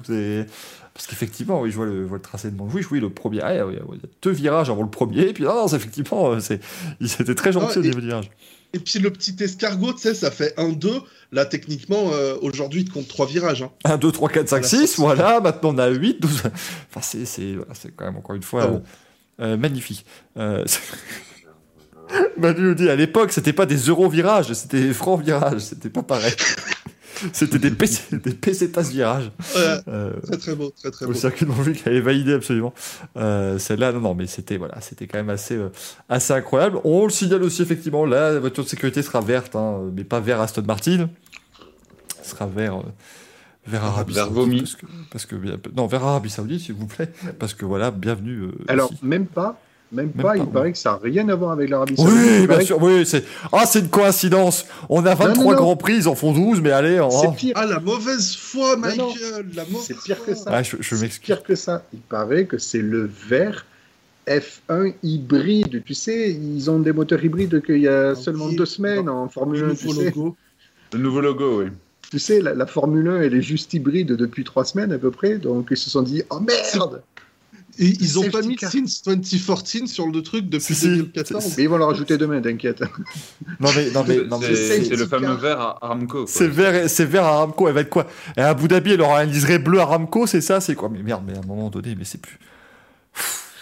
Excusez-moi, je, je, je m'emporte peut-être, mais enfin, faut- faut- j'en peux plus de ces conneries, moi. C'est, c'est- Coïncidence, d'ailleurs, la- l'Alpine a pris du vert aussi. euh. Oui, non, mais Ouais, ça, oui, non. Les mais- 100 Grands Prix de Castrol, mais, Mais c'est c'est- vrai que ça fait beaucoup de Il y a du vert partout. euh, Il y a, il y a Aramco sur le casque partout. d'Hamilton aussi. hein. Oui, non, mais c'est honteux, ça. euh, voilà, The World's Most Efficient Engine. Enfin, c'est, mecs, ils sont réveillés, mais euh, non, non, mais Since 2014. À- Aramco, c'est quand même euh, un un vrai problème. C'est, enfin, on, on est sur une démarche écolo maintenant, F1, on est d'accord. Hein, hybride, machin, mon cul sur la commode. Aramco est l'un des plus gros pollueurs au monde. Enfin, pardon, est le plus gros pollueur au monde. C'est. Oh, il a disparu. Oh, Euh, de, de quoi? Le logo a disparu de chez moi, je suis Je-. Non, de quoi? Oui, Castrol, euh, partenaire très important de la discipline. Euh, nous, de- merci pour leur 100 courses en notre compagnie. Leur succès, notre succès leur est dû. Vous savez qu'on fait des moteurs hybrides. ah, oui, Castrol, pardon, excusez-moi. Castrol, s'il vous plaît, n'oubliez pas que. Une minute trente, excusez-moi, ça faisait qu'une minute. Mais, Ouais. mais très sérieusement, euh, c'est quelque chose que je voulais enfin, un peu toucher euh, à l'occasion sur l'aspect moteur hybride. C'est vrai que la Formule 1 a toujours eu ce, ce côté euh, pionnier dans les innovations technologiques, tout ça, mais ils se sont paumés comme des, comme des tanches dans les années 2000, début 2010. Et il y a quelques années, j'ai pris conscience que, en tout cas dans mon cercle d'amis qui ne connaissent que la Formule 1 parce qu'il y a un connard qui connaisse qui adore ça, c'est moi. euh, Ouais, la Formule 1, ça pollue, vroom vroom la nitro, déjà, euh, voilà. Et, et quand je balance l'argument du bah alors déjà c'est des V6 hybrides, alors tu te calmes, et ils sont en mode non mais si c'est vrai, ouais tu me prends pour un con, Mais si depuis 2014, les gens savent pas, les gens savent pas que la Ouais. Formule 1 c'est, alors je sais pas s'ils sont pionniers dans ce qui est euh, hybride tout ça, enfin à ce stade-là je pense Il y a pas. eu le WEC. Le WEC l'a fait avant, en 2012. me ils ont semblait, fait j'étais du- pas sûr. ouais. Mais euh, non, non, mais Mais voilà, j'a- j'avais la- vu un la- la commentaire. Formule 1, ça n'évoque plus rien Euh, personne. Quoi. un, un commentaire un jour sur un article Facebook qui est incroyable. Je crois qu'ils avaient annoncé encore un truc, tu sais, euh, un truc novateur. Et il y en a un qui a mis, je vous jure, et le mec, il suit la page, donc il est censé suivre le sport auto, tu vois. Et il a écrit, non mais euh, voilà, ça devient n'importe quoi. Et c'est quoi la prochaine étape des moteurs hybrides? J'ai envie de lui dire, mais mon, mais mon pauvre, mais oh là là, mais, Oui, quand on va- sens de l'humour. hein. je me- et je me suis dit, euh, je me suis dit, mon pauvre, mais quand on va te l'annoncer, ça va te faire un choc. J'avais pas pensé que trois semaines plus tard, la F1 l'annoncerait littéralement, mais, mais- parce que je pensais qu'il Il, te regarde, Michael. Ils te suivent. C'est important, Ils donc euh, salut, oulala. Roman, euh, Les gens savent pas. Les gens savent pas. Mais les gens ne savent vraiment pas, et c'est pour ça, c'est important. Mais encore une fois, de communiquer sept ans plus tard dessus, c'est une erreur absolue, et c'est là qu'ils auraient dû faire dès le début. Euh, ça aurait évité euh, tout le drama. Oh, il n'y a pas de bruit, lol, machin. Bah mais si on avait d'abord euh, dit que c'était des moteurs hybrides, parce que bon, le, moteur le plus efficient au monde, qui a plus de 50% d'efficience, ça fait 4 ans hein, que c'est le cas du Mercedes. C'est pas, pas hein, donc ils pouvaient euh, largement en faire la promotion. Que vous dites-vous euh, Oui, mais bon, euh, Rose Brown avait autre chose à faire. hein, donc, Oui, si j'ai entendu que Rose Brown arrive en F1, qu'ils prennent ses marques tranquillement, qu'ils mettent une qualif sprint, et ensuite ils ont dit allez, on va, euh, on va faire quelque chose. Full carton qui nous dit moi je suis fan de ces moteurs hybrides. Blague à part, moi je suis d'accord. Enfin, c'est une pièce d'ingénierie qui est fantastique euh, et, et qui va réellement, euh, comment dire, influencer l'automobile de demain. Enfin, l'automobile Non, de, de là tout de suite, quoi, si vous voulez. Donc c'est, non, c'est, très important et c'est, un chef-d'œuvre euh, absolu. On rappelle que le moteur fait 1,6 litre, 1000 chevaux. On est sur un, un sacré, un sacré bousin quand même. hein. Allez, maintenant t'en fais 1000, euh, s'il te plaît. Ça, ça, ça fait un cheval. euh, Gaël, qui Ouais, non, juste pour rebondir deux secondes et vite fait sur la, la blague du, du verre euh, pour la, la F1 hybride, etc. Si euh, la F1 va en Arabie Saoudite, c'est parce qu'aussi le pays, euh, enfin même tous les pays du Moyen-Orient réorientent un petit peu en fait euh, euh, ce qui va faire leur futur, hein, parce qu'ils vont pas pouvoir compter sur l'or noir pendant des années et des années. Donc ils sont tous aussi engagés vers euh, euh, le marché de la neutralité carbone. C'est le cas pour Aramco, euh, qui a signé des gros contrats avec Ineos en plus. Euh, le projet euh, Kidia, justement, le gros complexe qui- qu'ils ont signé, ça fait partie euh, du euh, projet Vision 2030 de l'Arabie Saoudite. On rappelle aussi que le Dakar euh, va basculer vers euh, l'hybride et l'électrique. Euh, pareil à partir de bon Audi là 2022 prototype électrique euh, mais à partir de 2026 je crois la catégorie Rennes sera en tout électrique si je dis pas de bêtises hybride et électrique. Euh, donc tout- tous les pays du Moyen-Orient euh, vont axer leur communication sur effectivement cette neutralité carbone qu'a aussi décidé la Formule 1 hein, d'ici à 2030 et de l'autre côté on a entre guillemets je pense les motoristes qui vont aussi s'engager dans les biocarburants et les carburants de synthèse, comme l'a fait Porsche, on le rappelle, avec justement euh, cette grosse usine euh, qu'ils ont euh, construite au Chili. Euh, ils vont balancer 6 milliards, je crois, d'ici à 2025. Euh, donc c'est demain, en fait. Porsche n'a pas le droit de se rater. Et c'est là où on peut peut-être voir un signe qu'ils sont tout proches de paraffer le contrat avec la F1. Quoi. Ouais, c'est effectivement euh, ce qui, se rapporte hein, euh, dans ces euh, dernières discussions. Non, c'est, on est dans un carrefour et c'est, important euh, pour la Formule 1 de le mettre en avant enfin. Quoi. Il, était, euh, il était temps, euh, parce qu'à un moment donné, bon, si vous ne le mettez pas en avant. Alors, on, avait euh, John Smith qui nous dit si ça n'aurait pas fait fuir les vieux darons comme moi de communiquer tout de suite sur les moteurs hybrides. Bon, le, bruit les a fait fuir, hein, de toute façon, en 2014. Donc, Mais c'est vrai que c'est. À l'époque, je ne comprenais pas trop et ça m'avait pas plus choqué que cela. Mais je sais que sur les réseaux sociaux, les forums, c'était euh, un réel drame, l'arrivée des moteurs hybrides. Je, comprends mieux aujourd'hui leur sentiment que je ne le comprenais à l'époque. Honnêtement, les V8, me, V10 me manquent. Mais euh, pour, euh, faire écho à ce que disait Full Carton, puisqu'on en avait déjà discuté là-dessus sur le fait qu'il aime les moteurs hybrides, il fait partie de la génération de personnes qui ont découvert la Formule 1 sous l'air hybride. Et pour ces personnes-là, en fait, c'est normal qu'une Formule 1 fasse ce bruit-là. Et, euh, et au final, les gros. Je le fais bien, je sais. Euh, c'est devenu. Enfin, c'est presque. Pour eux, ça ne fait pas partie de la Formule 1, quoi. Donc, ça s'est intégré au paysage. Et oui, j'ai j'ai noté que c'était le café équidé pour faire les, les 1000 chevals. C'est très important, merci beaucoup. C'est extrêmement important et je, je te remercie pour cela. C'est vrai que nous, eh, nous on, qui avons grandi avec les V10, c'était autre chose. hein, euh, très clairement, voilà, il n'y a pas de. Bon, hein, c'était formidable. Maintenant, bon, écoutez, euh, euh, c'est sûr que, euh, comme le, le pointe euh, Thomas Fredson dans le chat, la captation audio des moteurs en 2014, elle était, euh, c'était affolant. Euh, Oui, enfin, les- ça faisait quand même réellement moins de bruit aussi. Oui, oui, non, mais il y avait vraiment moins de bruit, mais, Bon. mais bon, quand même. Mais euh, en fait, c'est on n'entendait rien à la avant, hein. ils se sont jamais posé la question de comment on capte les micros en même temps. C'est vrai. Ils n'avaient même pas à se poser la question. T'avais les commentateurs en cabine qui étaient obligés de hurler quand il y avait les voitures devant eux. Il n'y avait pas besoin de se poser des questions. Alors, non, non. Les commentateurs de TF1. Parce que ça, c'était quand même exceptionnel. C'est que TF1, pendant 10 ans, ils sont en train de dire Oui, non, mais vous comprenez, voilà. euh, euh, c'est difficile de capter correctement parce que ces moteurs font grand bruit. Tu mettais n'importe quelle autre chaîne de télé, t'entendais pas hein, derrière les moteurs. hein. Mais il y avait que sur TF1 où t'entendais le départ du Grand Prix dans, dans, dans la voix du commentateur. Au, au Canada, Bon, bah, je- les, les- les cabines étaient très mal insonorisées au Canada. hein, euh. Encore une fois, la, com- la cabine de TF1. Je sais pas comment ils faisaient leur boulot, mais Je, je tiens à dire que sur la RTBF, avec évidemment euh, le dieu Gaëtan Vigneron, franchement, je pense que les- le, le son de moteur, on l'a jamais eu. Ah, On a déjà eu évidemment, puisque la RTBF hérite de, de cabines parfois assez douteuses, euh, les commentateurs des autres pays, ça on les a déjà entendus. Mais le son des moteurs, pas vraiment, non. C'était jamais, une euh, spécialité TF1, ça c'est vrai. c'est- C'était, Je me assez- rappelle du Grand Prix d'Allemagne 2000 où euh, sur TF1 on entendait les commentateurs brésiliens en train de hurler quand Barrichello allait gagner. Ah bah ça. Mais euh, je, je pensais aussi à RMC, j'écoutais beaucoup Julien Febro chaque fois qu'il voulait parler. euh, Il va comme ça Parce que derrière t'avais.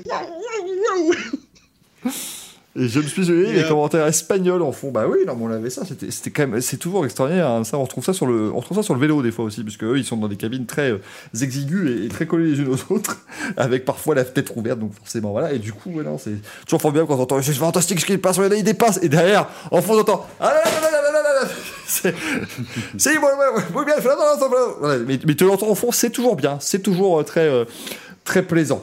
Euh, bon, en tout cas, bah, écoutez, ce Grand Prix d'Arabie Saoudite, ça continue dès demain, hein, parce qu'on s'est un petit peu éloigné du sujet euh, initial. On va euh, poursuivre avec un hommage, messieurs, parce que c'est important, euh, bien évidemment, de rendre hommage à, à Monsieur Frank Williams qui nous a quitté, à Sir euh, Frank Williams qui nous a quitté. C'était donc dimanche dernier hein, euh, qu'on a appris cette, euh, cette bien triste nouvelle. Euh, T'as fait d'ailleurs une vidéo là-dessus, euh, Mick, qui était, que je n'ai pas eu l'occasion encore de, de, de, de regarder, j'en suis, ma foi, fort, fort navré.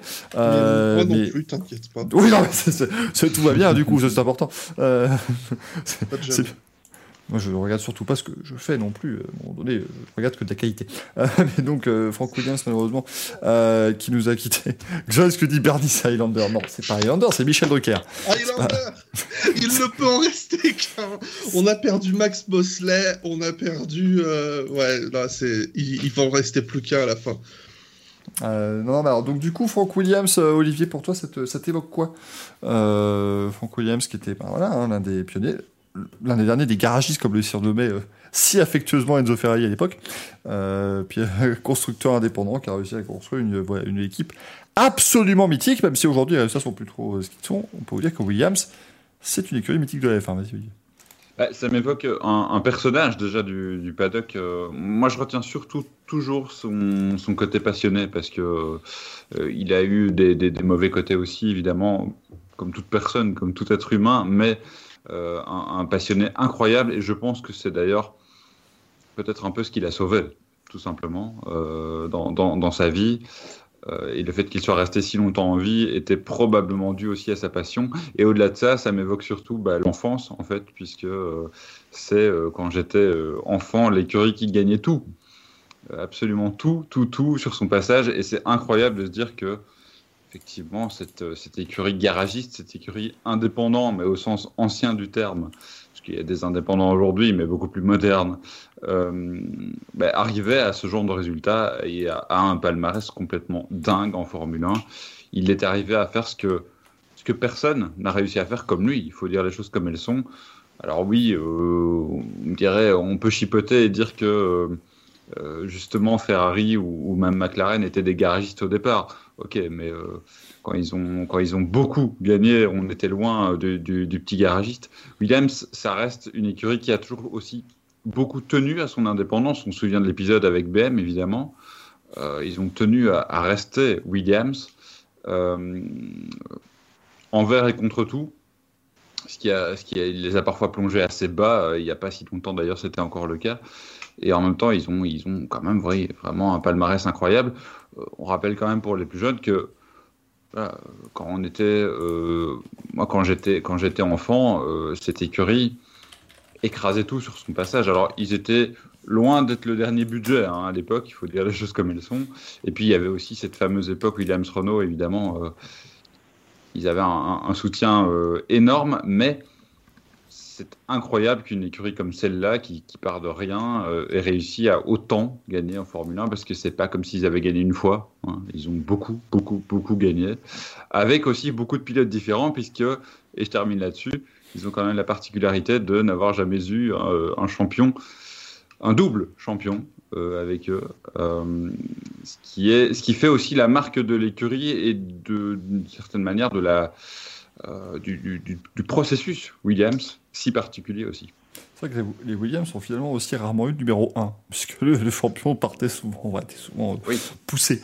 On va dire c'est 9 titres euh, de champion des constructeurs, 7 titres de champion des pilotes. Hein. chez Williams, la dernière fois, on le rappelle, c'était en 97 avec, avec Jacques Villeneuve, qu'ils avaient remporté les deux titres d'ailleurs cette année-là.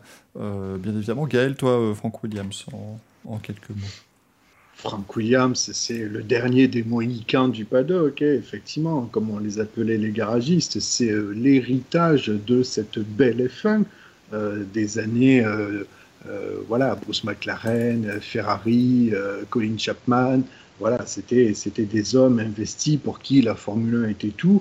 Et c'est aussi ces hommes qui ont contribué à créer la F1, la F1 moderne telle qu'on la connaît, nous, parce qu'effectivement, euh, si euh, vous vous intéressez à la F1 des années 50 et 60, euh, c'était vraiment un championnat du monde artisanal. Hein. c'était très peu télévisé, il n'y avait pas les mêmes retombées financières, etc. Donc quand il fallait créer une écurie de Formule 1, au début, c'était une histoire de passionnés, une histoire d'hommes, une histoire de famille, parce que Frank Williams, c'est aussi ça. il a été énormément soutenu par sa femme. Euh, si vous vous intéressez un petit peu à l'histoire de, Williams, c'est voilà, les débuts sont absolument chaotiques. il crée, son écurie, obligé de la revendre, obligé de reconstruire tout à zéro à côté. Euh, il payait les fournisseurs au cul du camion. Il allait emprunter de l'argent à droite à gauche et qui remboursait systématiquement. Hein. Euh, je crois que même Bernie Eccleston l'avait raconté une fois. Il était venu lui emprunter 2000 dollars. Je te les rends la semaine prochaine. La semaine d'après, il lui rend les 2000 dollars et il lui dit merci beaucoup tu n'aurais pas 2500 dollars à me dépanner Ah oui Donc, c'est juste magnifique, quoi. C'est fait de briques et de broc, mais ce sont des hommes pour qui, voilà, c'était, c'était leur vie. Et puis, c'est cette époque aussi où Frank Williams avait sa femme à ses côtés, et c'était, c'était plus que de la fin, c'était la famille. C'était euh, Claire Williams euh, est arrivée par la suite, donc c'était, c'est vraiment des histoires de famille. Donc, ce sont des belles histoires couronné de succès par la suite.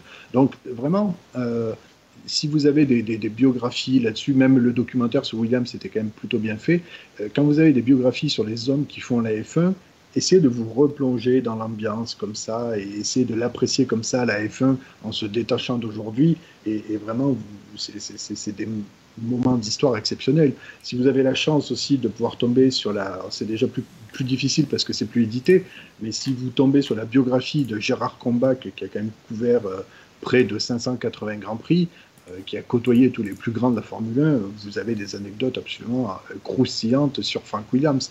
Et puis cet homme, dont le destin, franchement, il perd Pierre Courage, Senna, son accident qui le paralyse.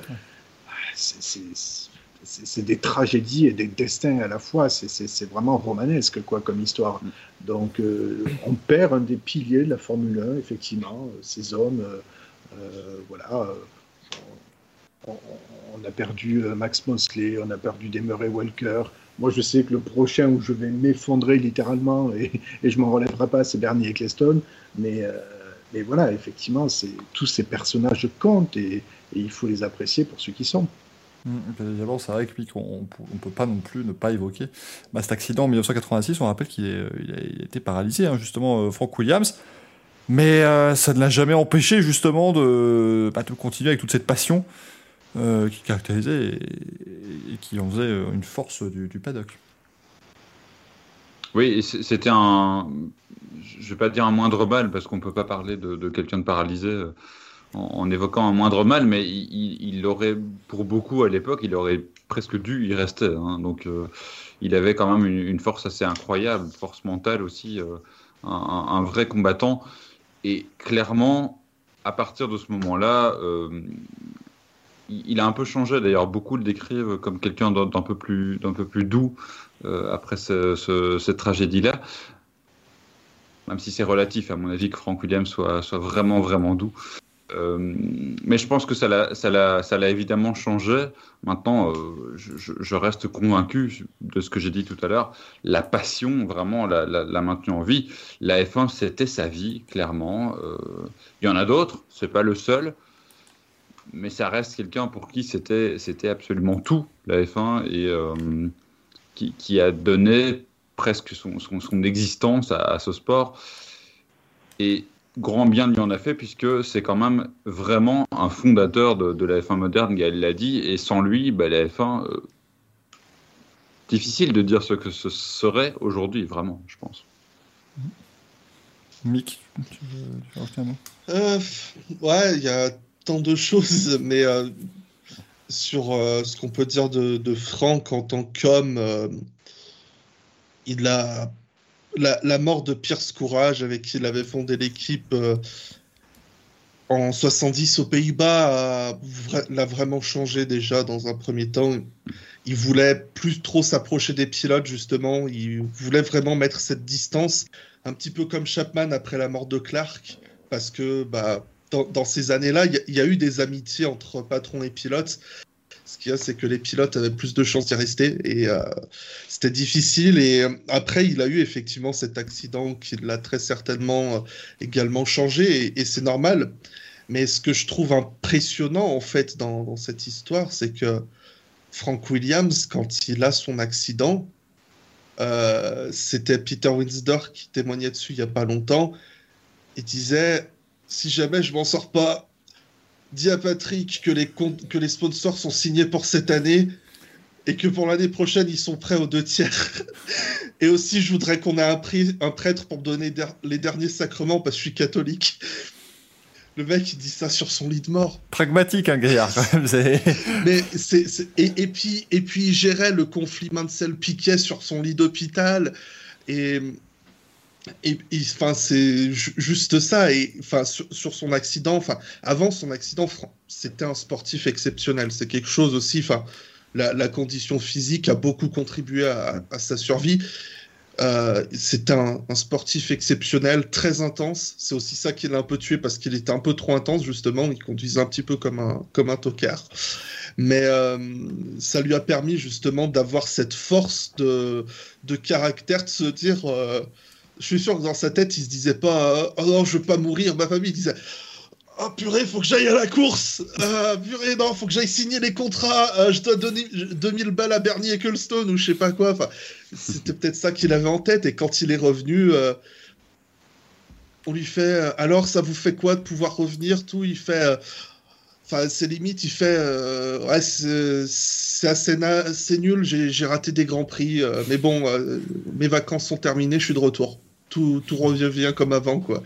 Il, à aucun moment, on, ne l'a entendu vraiment évoquer cet accident, si ce n'est dans les dernières années où vraiment il disait que ça avait vraiment été difficile pour, euh, pour ses proches et sa famille, mais que lui, il était trop obstiné pour, euh, pour s'y accorder.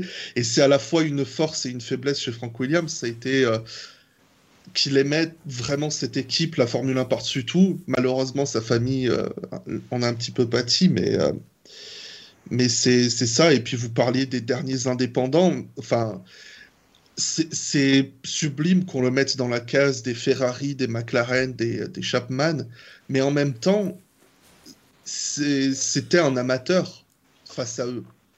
Mm. C'était. Euh, c'était pas un constructeur ou quoi, c'était pas un fabricant de voitures, Frank Williams. Il voulait faire ses voitures, mais euh, c'était pas un Enzo Ferrari, c'était pas un Bruce McLaren ou un Colin Chapman. Et, c'est ce qui a fait son succès dans sa deuxième équipe, c'est qu'il a dit moi je veux gérer, mais il me faut quelqu'un qui comprenne les voitures. Et il a été chercher Patrick Head et Williams Engineering. Le nom Engineering a tout dit parce que c'est vraiment les premières années de la Formule 1 où, c'est les ingénieurs qui déboulent avec les innovations. Et puis, euh, tu as un petit Ross Brown, je crois qu'il s'appelait, qui déboule avec ses nouvelles jupes à effet de sol qui casse tout. Un petit Frank Derny qui t'invente un petit logiciel qui a juste la suspension. Puis plus tard, un Padillo, un Adrian Newey. Et c'est ça qui a fait le, succès de Williams. C'est euh, un côté visionnaire chez l'homme. Et puis, comme vous disiez Le mec, il, euh, je crois que c'est Bernie Ecclestone qui l'avait décrit comme ça, euh, parce que t'en parlais, Gaël. Euh, c'était le mec qui, en, business, c'était le mec qui te volait, mais avec le sourire. Il te donnait envie de lui donner, tu sais. Afin, tu disais, bon, tiens, allez, voilà, tiens, je t'aide. Et après, tu fais, eh, mais je l'ai dans l'os. mais je l'aime bien. J'ai envie de l'aider. Et c'était ça aussi, Frank Williams, qui l'a rendu aussi sympathique. Ouais, il, charmait. Hein. C'était, voilà, c'était une manière de vous charmer dans, dans ce genre de business. Gaël Ouais, pour, juste pour rebondir sur ce que dit Mick, et comme je le disais tout à l'heure, d'apprécier ces hommes tels quels, parce que évidemment, ces hommes de l'ancienne F1, de l'ancienne époque, il en reste plus beaucoup. Ouais, je parlais de Bernie Ecclestone, qui, comme Colin Chapman et comme Frank Williams, a connu des drames, des pertes de pilotes, etc. Ça a vraiment été dramatique. Mais des, des, des, des personnalités comme ça, malheureusement, il n'en reste plus beaucoup parce que, ben oui, l'époque évolue et aujourd'hui on a des businessmen qui sont à la tête des écuries et ils auront plus cette même aura, il y aura plus ce même, on, aura peut-être plus ce même attachement. Je veux dire, on ne peut pas être énamouré d'un Toto Wolff ou d'un Christian Horner comme on l'a été d'un Frank Williams, d'un Colin Chapman, d'un Bernie Ecclestone. Donc, euh, euh, franchement, c'est ça va être une grosse, un gros chapitre de la F1 qui va se tourner quand, quand, ces, quand ces dinosaures euh, affectifs ne seront plus là. Mais, euh, mais au moins, on aura eu la chance, nous, de les connaître. Et, c'est pour ça que vraiment, c'est très, très triste, et c'est comme ça, de, de, les voir euh, voilà, peu à peu nous, nous, quitter. Mais bon, voilà, on pourra se consoler en disant qu'on aura connu cette époque au moins. Et, ah et on rappelle que c'est un homme quand même qui a dû affronter le, décès le plus tragique, en tout cas le plus connu dans les, dans les décès tragiques de la Formule 1 avec, euh, avec Senna. Euh, il a quand même été euh, insulté dans, cette, dans cette époque-là. Et je pense que ça reste un. C'est sa fille, je pense, hein, qui, qui, rappelait que ça restait une blessure monumentale chez, chez Frank Williams et qu'il n'avait jamais vraiment voulu l'évoquer en, en 25 ans, en plus de 25 ans. Euh, c'est lui qui lui donne ses premiers tours de roue en F1 en plus. En 83, je crois. Ouais, ouais, tout à fait. En plus, et c'est vrai que pour lui, ça, devait être absolument. Enfin, il n'y a pas de mots pour décrire le sentiment qu'il a dû, qu'il a dû, euh, ce qu'il a dû ressentir en sachant que, que ce pilote était, euh, était mort dans, dans sa voiture. et ça reste aussi un, un passage important parce que cette Williams et cette déco Williams tout le monde l'associe aussi à cet accident. Donc, euh, ça a dû être très compliqué aussi d'avancer euh, malgré ce qui se passait euh, à ce moment-là, même s'il avait un côté très businessman, très pragmatique. il, a, il a dégusté et je pense qu'il a, il a, il a rarement été autant, autant touché dans sa vie, ce qui, est, ce qui est tout à fait logique. Mais ce que je veux dire par là, c'est que ça a été aussi, malgré tout, un drame de plus dans, dans son existence il a quand même une vie, euh, c'est chargé, hein. Hmm. Comme le dit Manu, effectivement, c'était son rêve hein, d'engager Ayrton Senna, et puis ça a tourné évidemment très vite au, cauchemar. Frank Williams avait 79 ans, on pense évidemment très fort à toute la famille. Il y aura beaucoup d'hommages qui seront euh, tenus euh, et rendus ce week-end. Toutes les voitures, d'ailleurs, je crois, ont, des petites décorations et des petits, stickers Frank Williams, et c'est bien normal. Un, hommage à la hauteur du bonhomme, dis juste, enfin, là, pour conclure sur. C'est un record euh, qui, qui, vaut ce qu'il vaut parce que la, la, vie humaine pas, ne peut pas être mesurée en chiffres, mais 79 ans, c'est un âge honorable, je pense, euh, pour s'en aller, surtout quand on a vécu tout ce qu'il a vécu, mais surtout à travers l'accident qu'il a vécu et de ce que j'en ai euh, lu, entendu, c'est la personne tétraplégique qui a vécu le plus longtemps. Et quand tu...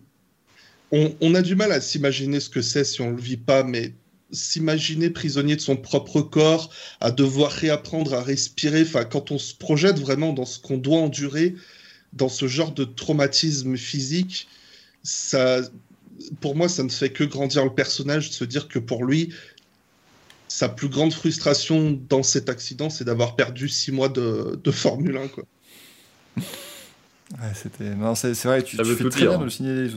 C'est vrai que non, c'est, une force, une résilience qui sont euh, toujours euh, admirable et euh, voilà, en tout cas, un, un très très grand monsieur euh, qui était Frank Williams et euh, on, pensera très très très souvent à lui, encore très longtemps à mon avis. Il n'y a pas de souci euh, là-dessus. On va poursuivre cette émission, bien sûr, sauf si ça nous dérange. On peut, on peut, on peut faire cap de fin, mais bon, je pense qu'on s'abuse plutôt bien et on est euh, en, en bonne compagnie. Euh, Puisqu'on va parler de Formule 1. Ah bah oui, oui, la Formule 1, parce que Ah, quand même. si, si la Formule 1 termine Alors, sa saison, J'ai préparé la blague. J'ai préparé la blague depuis tout à l'heure j'ai très peur. pour qu'on parle Formule I. Je peux pas trop. Il y a une course chez moi et. euh, Ah merde, ça n'a pas marché. Ça devait couper la lumière. Bah, si, ça a coupé la lumière. Et puis chez mes projecteurs. Bravo. C'est Ah, non, ça y est, c'est revenu. C'est beau, c'est beau, bravo monsieur. Est-ce qu'on danserait pas un petit chalençon pour fêter ça Moi, je suis content. Moi, je- je- dès qu'on peut danser du chalençon, moi je suis content. Du chat-chalençon, s'il vous plaît. Euh, parce que c'est un chacha, euh, bien évidemment. Euh, mais donc, la, la, la Formule 1, bah, elle va débuter sa saison 8 hein, très prochainement. Ce sera du côté de Diriyah en Arabie Saoudite. Oui, c'est très. Ah. c'est- Ils sont à la bonne. hein. Euh, Qu'est-ce qu'il y a, Gaël? Bah, Ah, Encore, Euh, De quoi? Encore l'Arabie Saoudite. Ah oui, toujours. Et puis en mars, on va en Arabie Saoudite pour la F1, puis en avril aussi. oui. Est-ce qu'on aura le retour des missiles pour le début de la saison? J'espère, c'était c'était très chouette. Moi, je, je- voilà, ça, ça donnait un, un, un engouement pour ce début de saison. Euh, véritablement, c'était plutôt chouette. Euh, bien entendu, mais donc avant de débuter la saison, eh ben, il a bien fallu passer par quelques journées d'essai officiels parce que c'est bien, hein, c'est bien d'offrir aux pilotes l'opportunité de, de s'échauffer et de s'entraîner un petit peu avec leur monoplace avant le début de la saison. Euh, trois journées. euh, d'essais officiels. Alors, à noter qu'en en Formule 1, les essais officiels sont un peu différents de ce qu'on peut voir en Formule 1. En Formule 1, vous avez euh, 3, 6, 8 jours où ça roule tout le temps, tout le temps, tout le temps, tout le temps. ça roule et ça ne fait que rouler en, faisant des tours et des tours. En Formule 1, on fait ça de manière un petit peu différente, euh, puisqu'on en profite aussi pour tester les, différents, euh, les, différentes procédures pour la saison à venir. Je réponds juste à Nolag qui nous dit le jour où Michael aura un stream deck, ce live va devenir un mien. Michael a déjà un stream deck. C'est pas parce qu'il a un stream deck qu'il s'en sert. Nuance. C'est- mais il a un stream deck. Il faut juste qu'il tout bien faire. Ma- Michael est un peu con, si je peux me permettre. Tout à fait, mais, mais ça. alors, Non, parce que euh, au- au- au- autant y aller, quoi. Jingle. euh, si, si je peux me permettre, personnellement, ne s'en rendre compte qu'aujourd'hui, qu'est-ce que vous foutiez, monsieur Blabla? Enfin, c'est voilà, la question ouais, qu'on se pose je ne serais pas là si je ne l'avais pas constaté. Euh, Ah, bah alors dans ce cas-là, oui, c'est valide. Là, Je, je, je ne peux plus rien dire.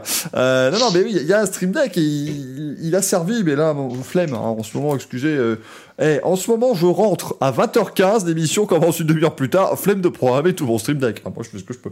Euh, mais donc, en Formule 1, eh bien, euh, il y avait, là, notamment lundi, euh, une séance qui a été une séance pour simuler le nouveau système de qualification. Parce que les qualifications en Formule 1 en saison 8, ça change. Alors, attention mesdames et messieurs, prenez un papier, un crayon, parce que ça va être compliqué.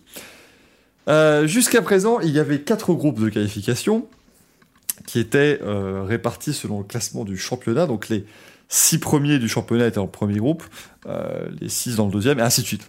On faisait comme ça. Le problème, c'est qu'on prenait ensuite les six pilotes qui avaient fait les meilleurs chronos et on les mettait dans une super pole. Évidemment, bah, vous partez dans le premier groupe, vous avez une piste qui est beaucoup moins bonne que ceux qui partaient dans le dernier groupe, vu qu'on est sur les circuits en ville, qui euh, se gomment très vite.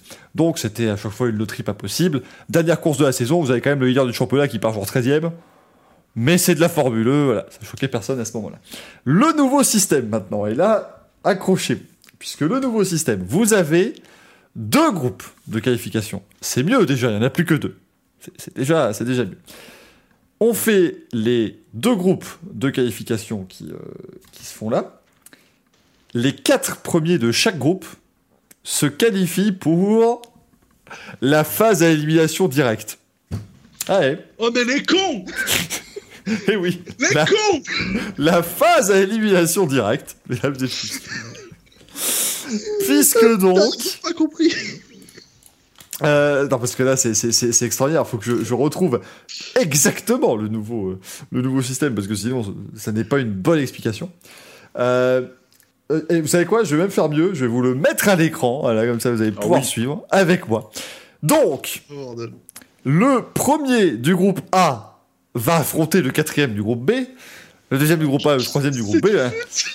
et ils s'affrontent en, euh, en, en one-to-one, vraiment, en, head-to-head. Le plus. euh, alors, que je dise pas de bêtises, normalement, c'est le plus lent qui s'élance en premier et le, deux, et le plus rapide, c'est en 5 secondes derrière. Ils font un tour et le pilote qui a fait le tour le plus rapide se qualifie pour la demi-finale. Puis ensuite se qualifie pour la finale.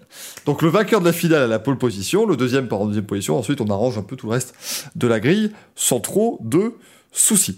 Donc du coup, ce, euh, ce lundi à Valence, on a fait les deux groupes de qualification et ensuite, pour que tout le monde puisse quand même véritablement euh, s'adapter au, format, on a fait 11 duels.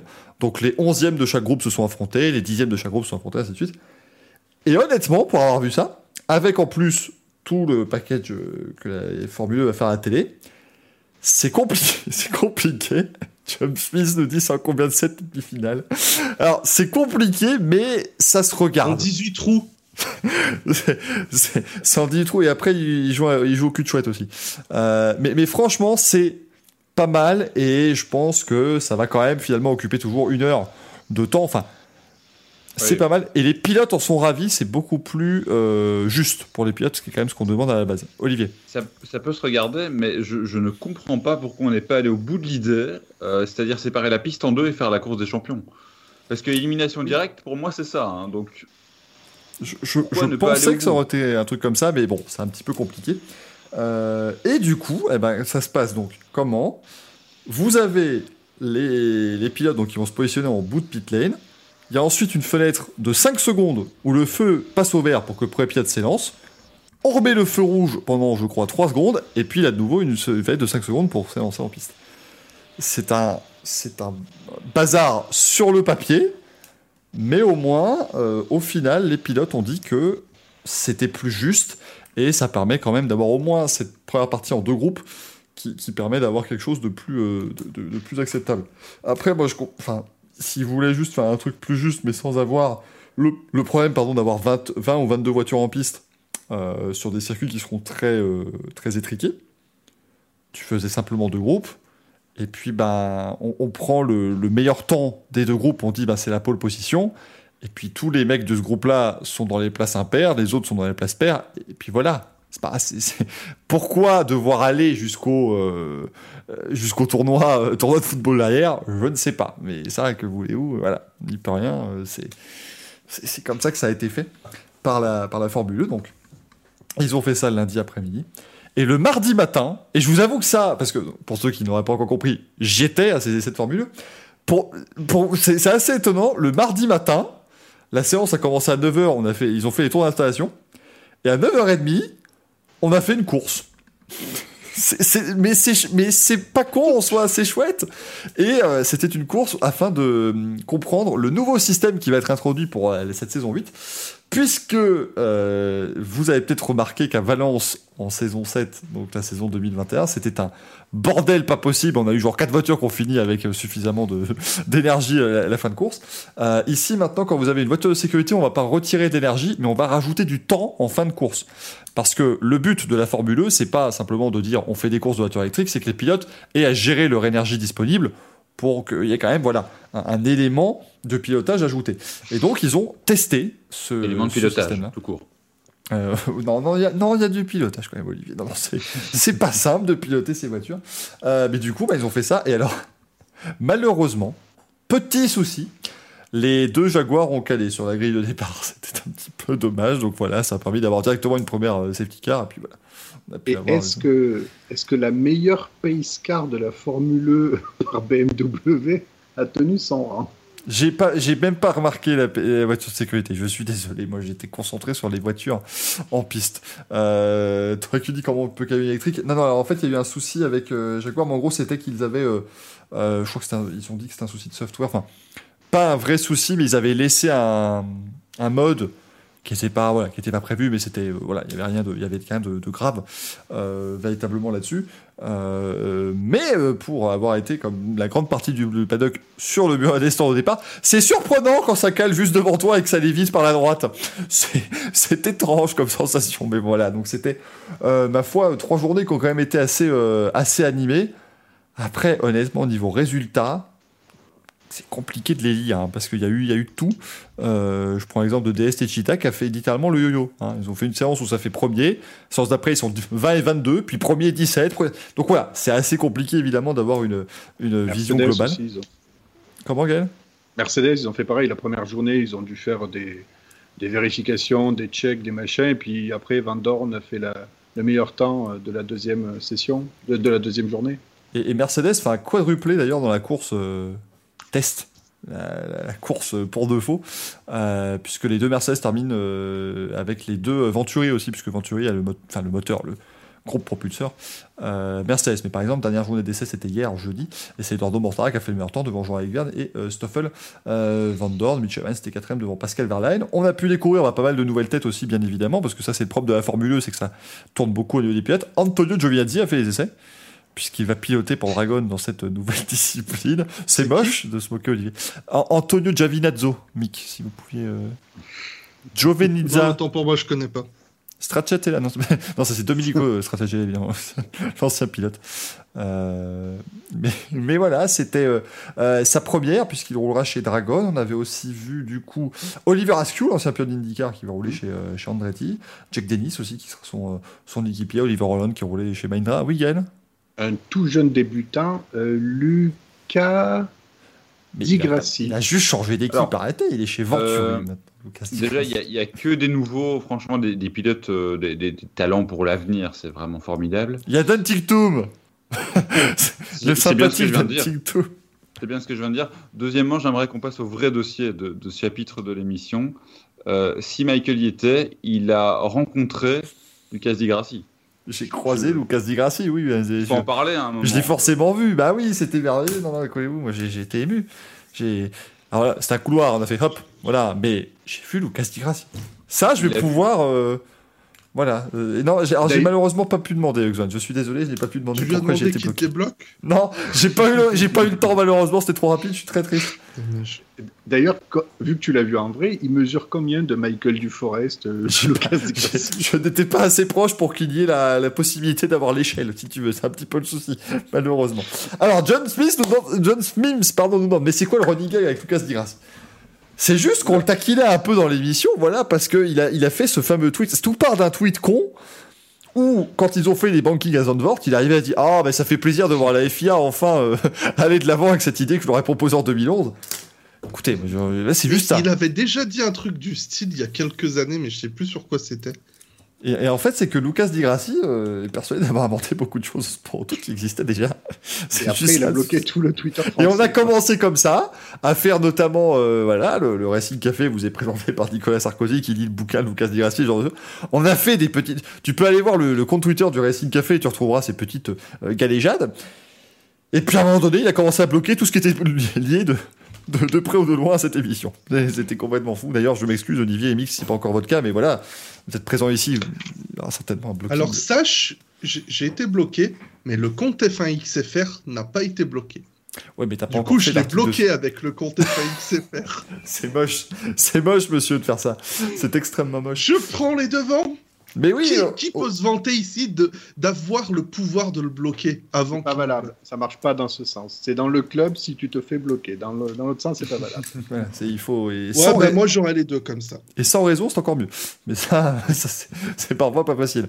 Euh, mais voilà, c'était. et pour aller, pour Vas-y, aller au bout de l'explication, il faut rappeler que donc depuis lors, le running gag, c'est surtout que Lucas Grassi a tout inventé.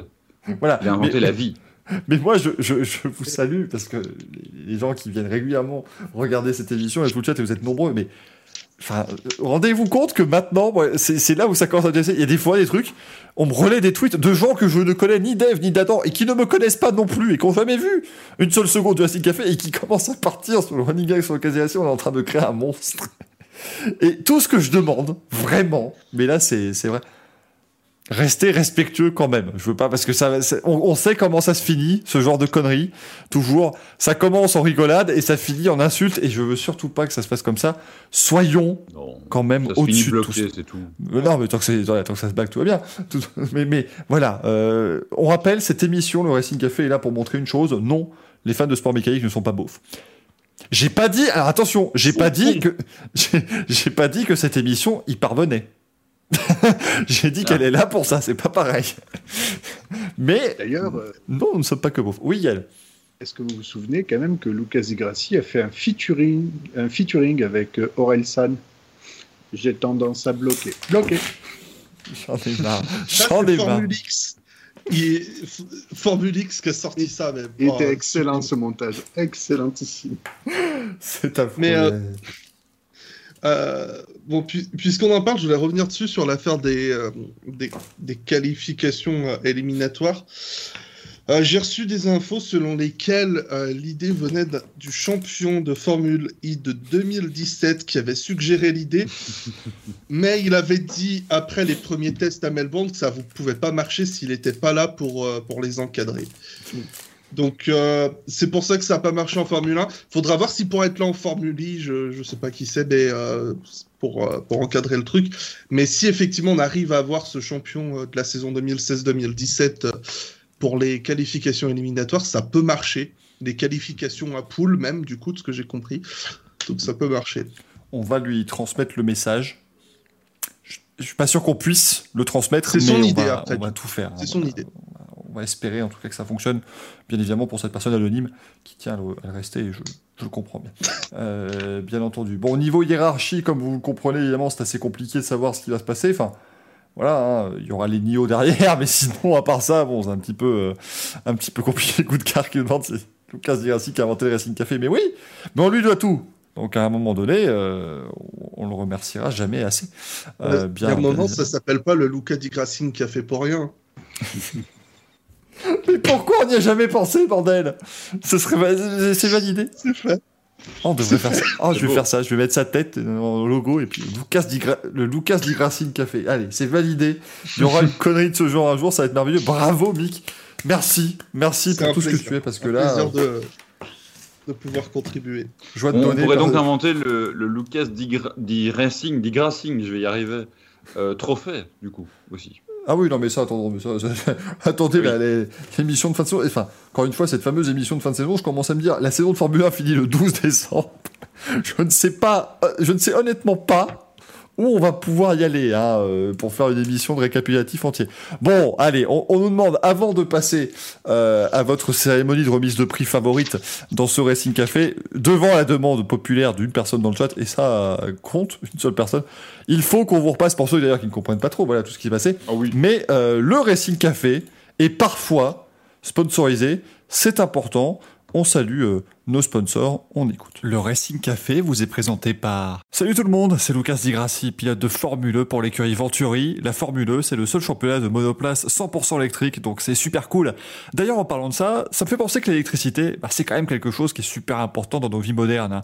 Rien que pour faire fonctionner un smartphone. C'est le genre de truc auquel tu penses pas, tu vois, il est toujours avec toi et allumé.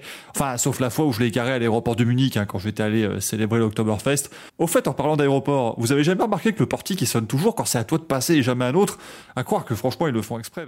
Lucas digression. Et quand j'étais enfant, j'étais abonné au journal de Mickey. Et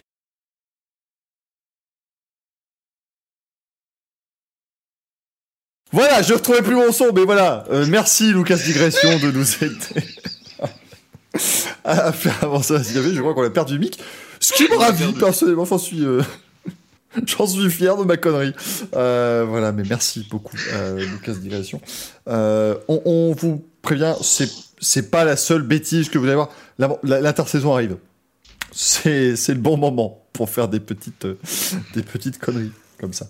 Euh, donc voilà, il y en aura certainement d'autres.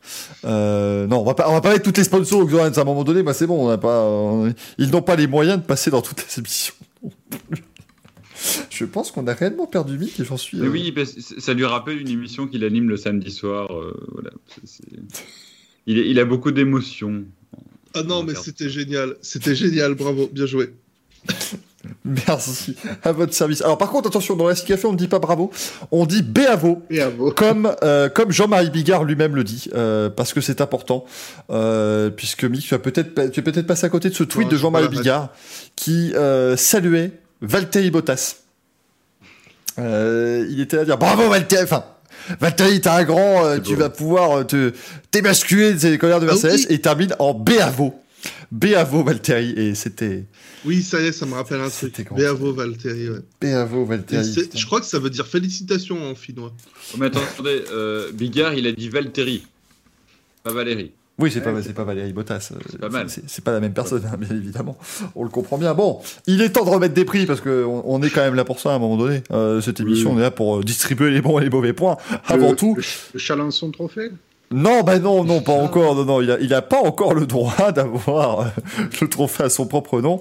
Euh, alors, par contre, pour ceux qui trouvaient euh, la sponsor Lucas Digression euh, gênante, préparez-vous, il y a un jingle qui arrive. C'est la cérémonie des manches à couilles d'or de la semaine, bien évidemment. On prend manche, yes. on prend des couilles, ça fait un manche à couilles. Car il y a toujours en sport mécanique de la bonne couillasse, bien évidemment. On salue notre camarade Axel, notre Giuseppe Merdolino à nous, qui reviendra, bien entendu, hein, dans, l'émission, ne vous euh, en faites pas. Mais du coup, eh bien, il y avait, euh, il y avait de la, nomination. Hein. On rappelle, vous pouvez euh, toutes les nous proposer vos nominations sur Twitter et nous allons, eh bien, également euh, vous permettre de voter dans le chat d'ici quelques petits instants. Alors, je regarde qu'est-ce que vous avez euh, nominationné ce, euh, cette semaine. hein. On a du, du circuit de Jeddah, Thomas Fredson qui nous dit Lucas Di Grassi, comment ça trop facile? Non, parce qu'il faut quand même qu'il y ait une raison. Voilà, c'est un peu trop simple de toujours nommer les mêmes personnes. Donc euh, voilà, on fait ce qu'on peut. Euh, bien évidemment, alors on a le circuit de Jeddah, on a euh, Karine Galli, la fameuse journaliste de l'équipe qui ça fait une, une Oh merdasse vache. pas possible. Là, celle-là, là, celle-là, elle était- Ouais, euh, elle était. et- Alors, je l'ai pas, je l'ai pas écouté, mais c'est exceptionnel. C'est exceptionnel. Ah ben, une doublette. Faudrait que j'aille regarder le truc. Ça, ça a l'air génial.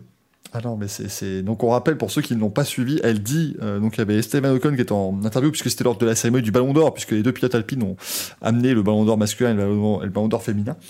Et en gros, elle parle à Esteban Ocon et elle dit Non, puis en plus on salue hein, Fernando Alonso qui va euh, se retirer à la fin de la saison.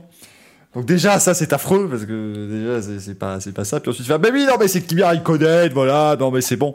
Et elle te rajoute derrière, et c'est là où mon, euh, où mon cœur a évidemment saigné. Euh, elle te rajoute non mais voilà non, mais parce que voilà Alonso non mais c'est bon parce qu'il voilà c'est aussi euh, Raikkonen l'ancienne Ferrari voilà et Alonso qui a été champion du monde chez Ferrari j'ai j'ai pleuré j'en ai pleuré des larmes de sang non Il y a Là- pas Ocon qui la remet en cale ou je sais pas quoi. bah, il dit il dit quand elle quand elle dit euh, qu'il se retire il fait mais pas du tout mais, mais, mais, mais- Le premier. Après, il a laissé pisser, quoi. Oui, oui. ah bah après dans le champion du monde avec Ferrari Et Alonso, il est. mais Qu'est-ce qu'elle dit? Laisse. ah mais là Prends le chèque et on se casse après. champion du monde avec Ferrari. Mais évidemment que ça aurait été formidable si ça avait été le cas. Mais...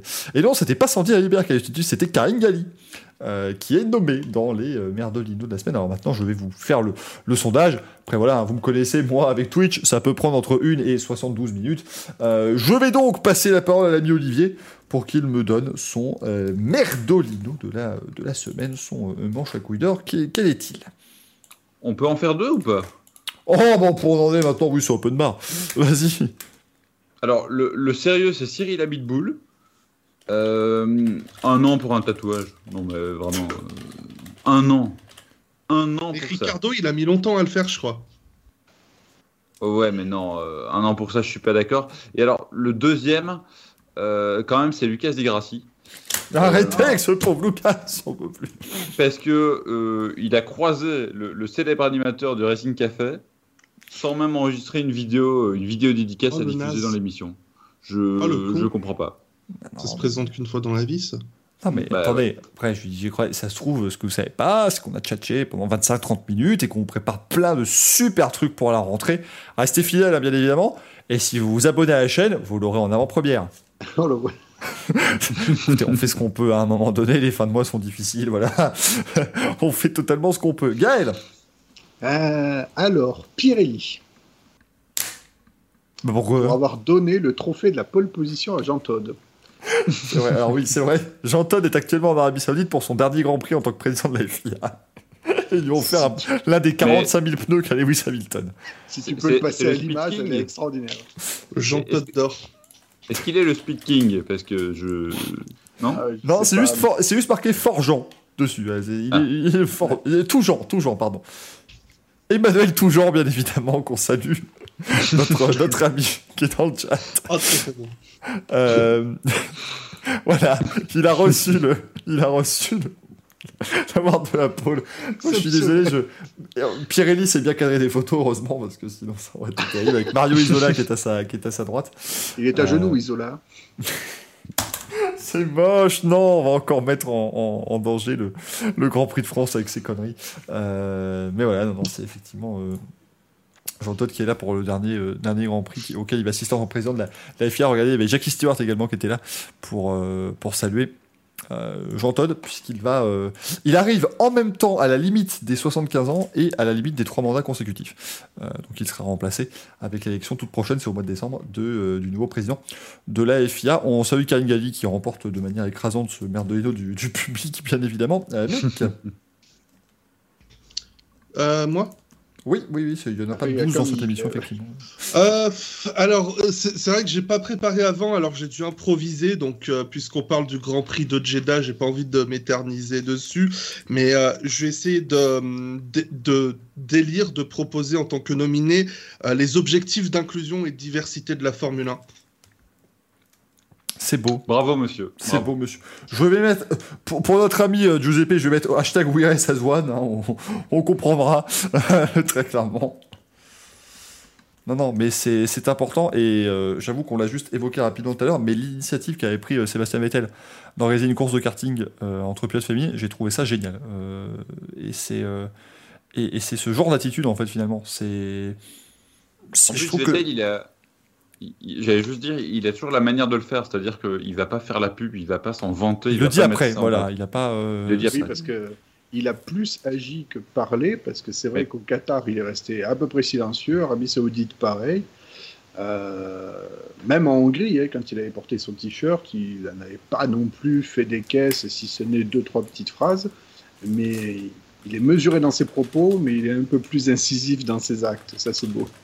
Non, mais ce que j'aime bien, c'est que avec euh, ce que ce que lui fait et ce que fait également euh, euh, ce, que, ce que fait également Lewis Hamilton avec son casque, enfin, c'est c'est bien, c'est-à-dire que voilà, ils vont pas, il y, a, y a pas de critique, il y a juste des actes forts en fait dans des pays où voilà, c'est pas forcément euh, simple euh, et vous vous doutez, voilà, les, les femmes ont le droit de piloter, enfin de conduire sur la route, ça fait ça fait trois ans seulement en Arabie Saoudite, hein.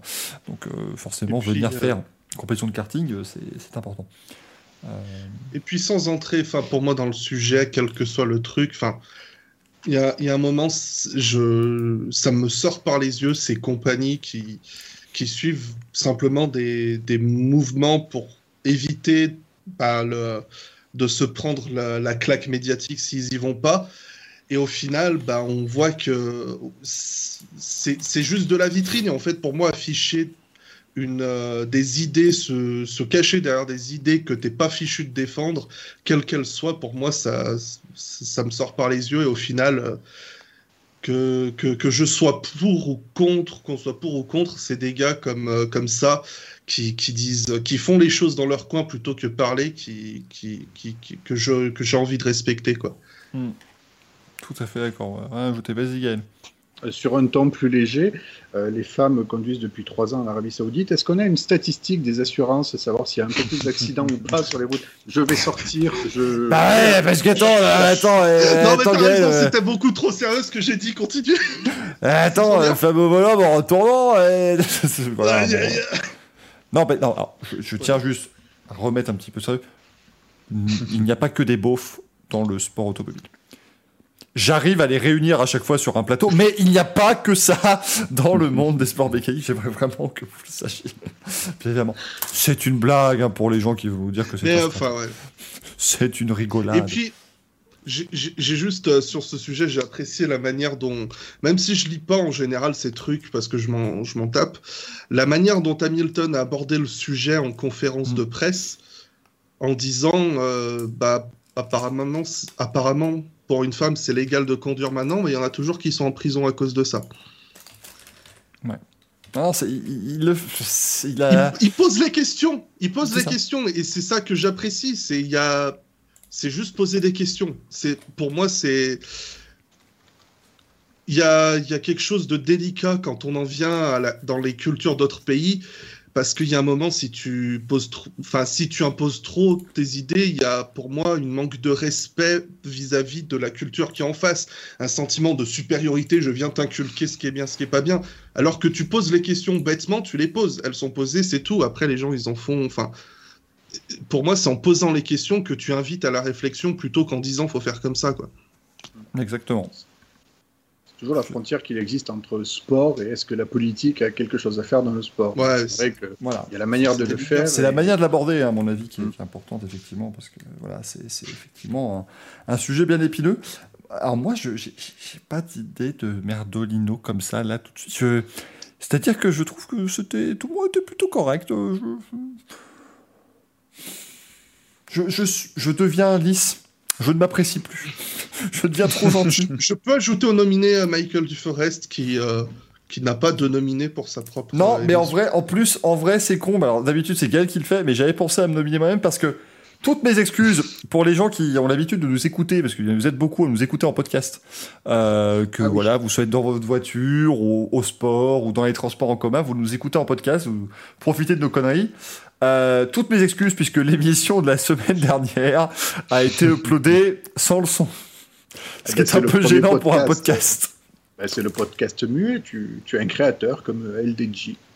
Ah, je peux le truc. Et lundi, je reçois un message très gentil de, euh, de GG Oulaspi qui met sur Twitter. Dis, euh, Michael, juste pour te prévenir, sur notamment Google Podcast, il n'y a pas de son sur ton podcast. Et effectivement, il n'y en avait pas. Ça a été corrigé. Euh, tout... Et Tim qui nous demande, il y a des sous-titres sur ton podcast. Oui, mais bien sûr. Hein. Sous-titres généraux automatiquement. Hein. Donc euh, voilà, toutes les suites. Donc oui, je me... À une question... Euh, enfin, sur ce sujet, pour répondre à une question qu'on me pose souvent concernant la review de la saison 2011, elle est bien sortie, c'est juste qu'il n'y a pas de vidéo. c'est con ça.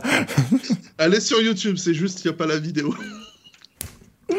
Ah là là, je te jure. demander et aller chercher. Oh, on, est, on est bien quand même. Hein. Mais donc euh, voilà, c'est un podcast en langue des signes, exactement. Vous voilà. Donc on a, on a, on essaye d'innover euh, dans cette émission. Podcast en braille. ah merde. Ah oui, oui. Point J. C'est, un... mais voilà. Euh, donc toutes mes excuses, on essaye d'innover dans le Racing Café. J'ai pris un risque. Il n'a pas payé. toujours essayer de se raccrocher aux manches hein, quand on peut. Voilà, c'est, tout était évidemment volontaire. Après voilà, visiblement, le podcast sans le son, ça ne vous a pas plu, donc je reprends euh, le, le, cours normal de cette émission dès euh, ce soir et euh, quand je uploaderai dans la nuit ce podcast, il y aura du son. Peut-être. Car contrairement à la F1, Michael écoute ses fans. Exactement. Euh, Bravo, après, voilà, je les écoute. Euh, tant que vous ne donnez pas d'argent, par contre, je ne prends pas en compte vos remarques, mais je les écoute. Et ça, c'est important. Mais c'est normal, à un moment donné, c'est la moindre des choses. Euh, je pense qu'on est tout à fait, tout à fait d'accord là-dessus. Euh, donc le public, évidemment, Karine Galli, qui a été nommé pour ce manche à couille d'or de la semaine. Alors, je vais vous mettre le jingle des news. Après, comme cette émission a été très peu préparée, là, on va surtout parler euh, parce que c'est important, ça a été, euh, la, question a été posée dans le, dans le chat. Euh, on va vous parler un petit peu justement de l'élection du président de la FIA, parce que c'est quand même important, c'est, ça régit quand même les, les quatre prochaines années au moins du sport auto. Euh, Jingle. Oh, poum, effectivement, parce que l'élection du président de la FIA, c'est le 17 décembre prochain. Donc ça, ça se rapproche très rapidement. Et on m'a demandé là, qui sont les candidats, effectivement, puisqu'il va falloir savoir qui va euh, eh bien, succéder à Jean Todt. Alors, à noter que ce sont des listes, hein, euh, puisque vous avez évidemment un, président de la FIA, mais ensuite vous avez tout son bureau, euh, toute son assemblée, entre guillemets, qui est nommé derrière. Michael, il n'y a, pas besoin de président. On sait que Lucas Di Grassi domine tout ça, on est d'accord. Pas encore, il est encore en train voilà, de tirer les ficelles dans l'ombre tranquillement. Alors, vous okay. est-ce qu'on j'ai pas compris, il va partir Michael Mazzi et non, malheureusement, non, non, je crois que lui, malheureusement, ah. c'est mal barré cette affaire. Euh, Job Spins, que Xavier Bertrand se présente pour être élu quelque part. il est arrivé, il est arrivé dans le bureau, dans les bureaux de la FIA et dit "Écoutez, vous croyez franchement que si j'étais pas le mieux placé pour succéder à Jean Todd, je serais là aujourd'hui Et puis on lui a mal répondu et puis visiblement il finira certainement ouais. il paraît que Ségolène Royal est venu avec un pingouin aussi pour. Euh, oui, on va sauver le monde, je vous le dis. Oui, c'est oui. Racing Café, c'est aussi imitation de très mauvais goût. Hein, J'avais oublié de vous le préciser pour ceux qui découvrent.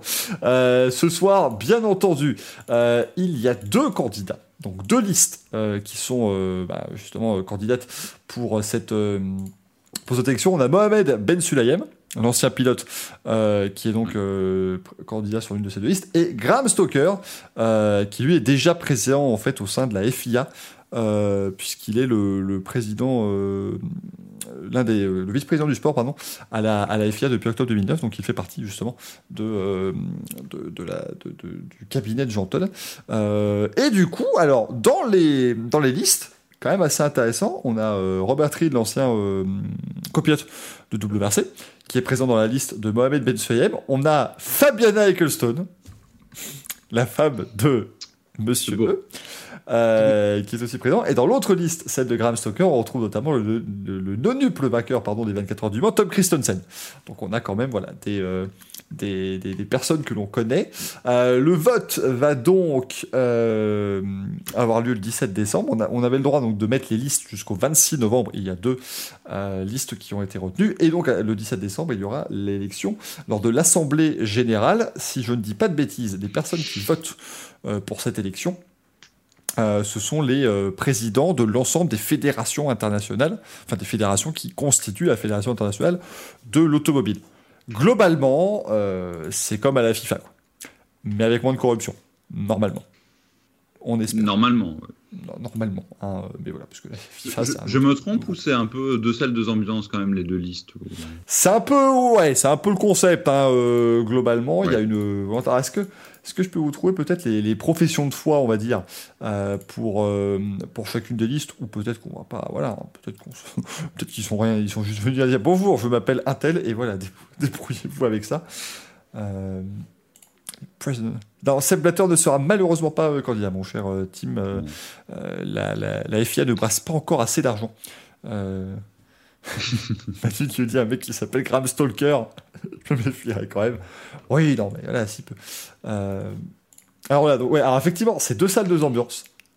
Parce que la liste de Mohamed euh, Ben Sulayem s'appelle FIA for Members et la liste de Graham Stoker s'appelle FIA for All. Et qu'on n'est pas du tout sur le même truc, hein, c'est pas, c'est pas pareil. Euh, donc au niveau de la, de la vision, voilà. euh, une- donc euh, Graham Stoker, c'est la FIA pour les clubs membres, pour les championnats euh, sportifs, Mais- pour les organisations de. Elle est à qui la liste, la FIA, c'est maintenant?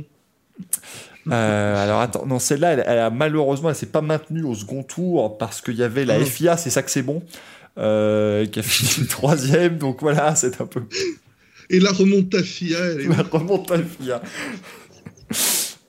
Non, mais là, il y avait la FIA tranquille aussi. Enfin, voilà, non, c'est c'est complexe hein, tout ça. hein. Il y a, y un, un certain Donald qui avait pensé à FIA First aussi.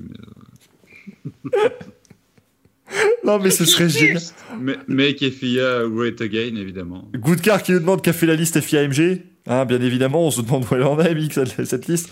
Mais moi, j'ai envie qu'un jour, on se envie jour on se présente sur une liste Racing Café. Parce que je pense qu'on a, on a invité tellement de personnes dans cette émission qu'on aurait largement de quoi faire une liste. Euh, Oui. Et on aurait dû la lancer, cette liste. Je suis déçu. On fera ça dans 4 ans pour la prochaine, euh, pour, pour la prochaine euh, élection. Euh, Est-ce que je pourrais gérer le championnat des trottinettes, s'il vous plaît? Alors, va falloir te positionner très tôt sur le dossier parce que ça va Oui, être le dossier chaud de l'élection. Et honnêtement, euh, euh, je pense que beaucoup de gens vont vouloir s'en charger.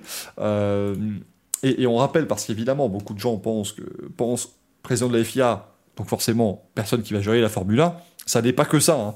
Euh, la FIA, c'est vraiment la Fédération internationale de l'automobile, à son sens le plus large. Et c'est grâce à Jean Todt, il faut quand même euh, le saluer là-dessus, qu'on a repris conscience de toute la. euh, de toute la notion large et même automobile de route, avec toutes ces campagnes pour la sécurité routière. Parce que quand vous avez vu ses prédécesseurs qui étaient Max Mosley et Jean-Marie Balestre, eux c'était la F1. hein. Eux par contre, on y allait, on faisait que de la F1 et puis le reste on se démerdait comme on pouvait. Là vraiment, Jean Todt a remis euh, tout, le reste de la mobilité, on va dire, au centre également de ses, euh, de ses préoccupations. À voir hein, qui va lui succéder le 17 décembre prochain. Euh, ce sera donc pour 4 ans. Et vous pouvez euh, donc euh, briller trois mandats au euh, total. Voilà. Euh, Nola est-ce que je peux avoir une petite place sur la partie technique, Ouais, non, mais venez, bien évidemment, encore une fois. Nous, on opère de manière transparente. Il y aura une liste intégrale euh, des pots de vin qui sera publiée. Euh, voilà. D'ailleurs, euh, je propose même qu'on ait euh, des, euh, un, un règlement technique qui soit euh, en. euh, Ah, purée, j'ai oublié le nom. Et puis là, on pourra pas En, libre. euh, Ah, en open source. En open En open source, voilà. Le, le règlement, je veux qu'ils soient en open source. Ça va être le truc. On va être là. La gourde des pilotes sera en open source et le règlement technique. Démerdez-vous. c'est vraiment, on en a marre. On va uploader une version 1 et puis après, vous en faites ce que vous voulez. On va l'uploader sur SourceForge. Hein, comme, comme tout Et, et pendant les grands prix, tu vois, t'as as Christian Horner et Adrien Newey qui vont modifier le règlement. Euh, Mercedes, c'est pas légal là ce qu'ils ont fait. Mais tu fais ça aussi avec le règlement sportif. Mais t'imagines, Ocon il parle à la radio et dit non mais il m'a poussé en dehors de la piste. Il dit oui mais c'est légal maintenant. c'est légal depuis le tour 8. c'est dommage. Toutes les cars, toutes les voitures portant le numéro 33 ont le droit de deux points. Le règlement qui devient insupportable. Le drapeau à l'ami agité. On- Écoutez, on sait pas encore qui a gagné puisque le règlement a changé. Donc euh, on fait ce qu'on peut. Mais on va vous donner un classement aussi vite que possible. Euh, bien évidemment. C'est ça, Manjox. C'est Colanta. Et puis nouvelle règle. c'est à peu près ça.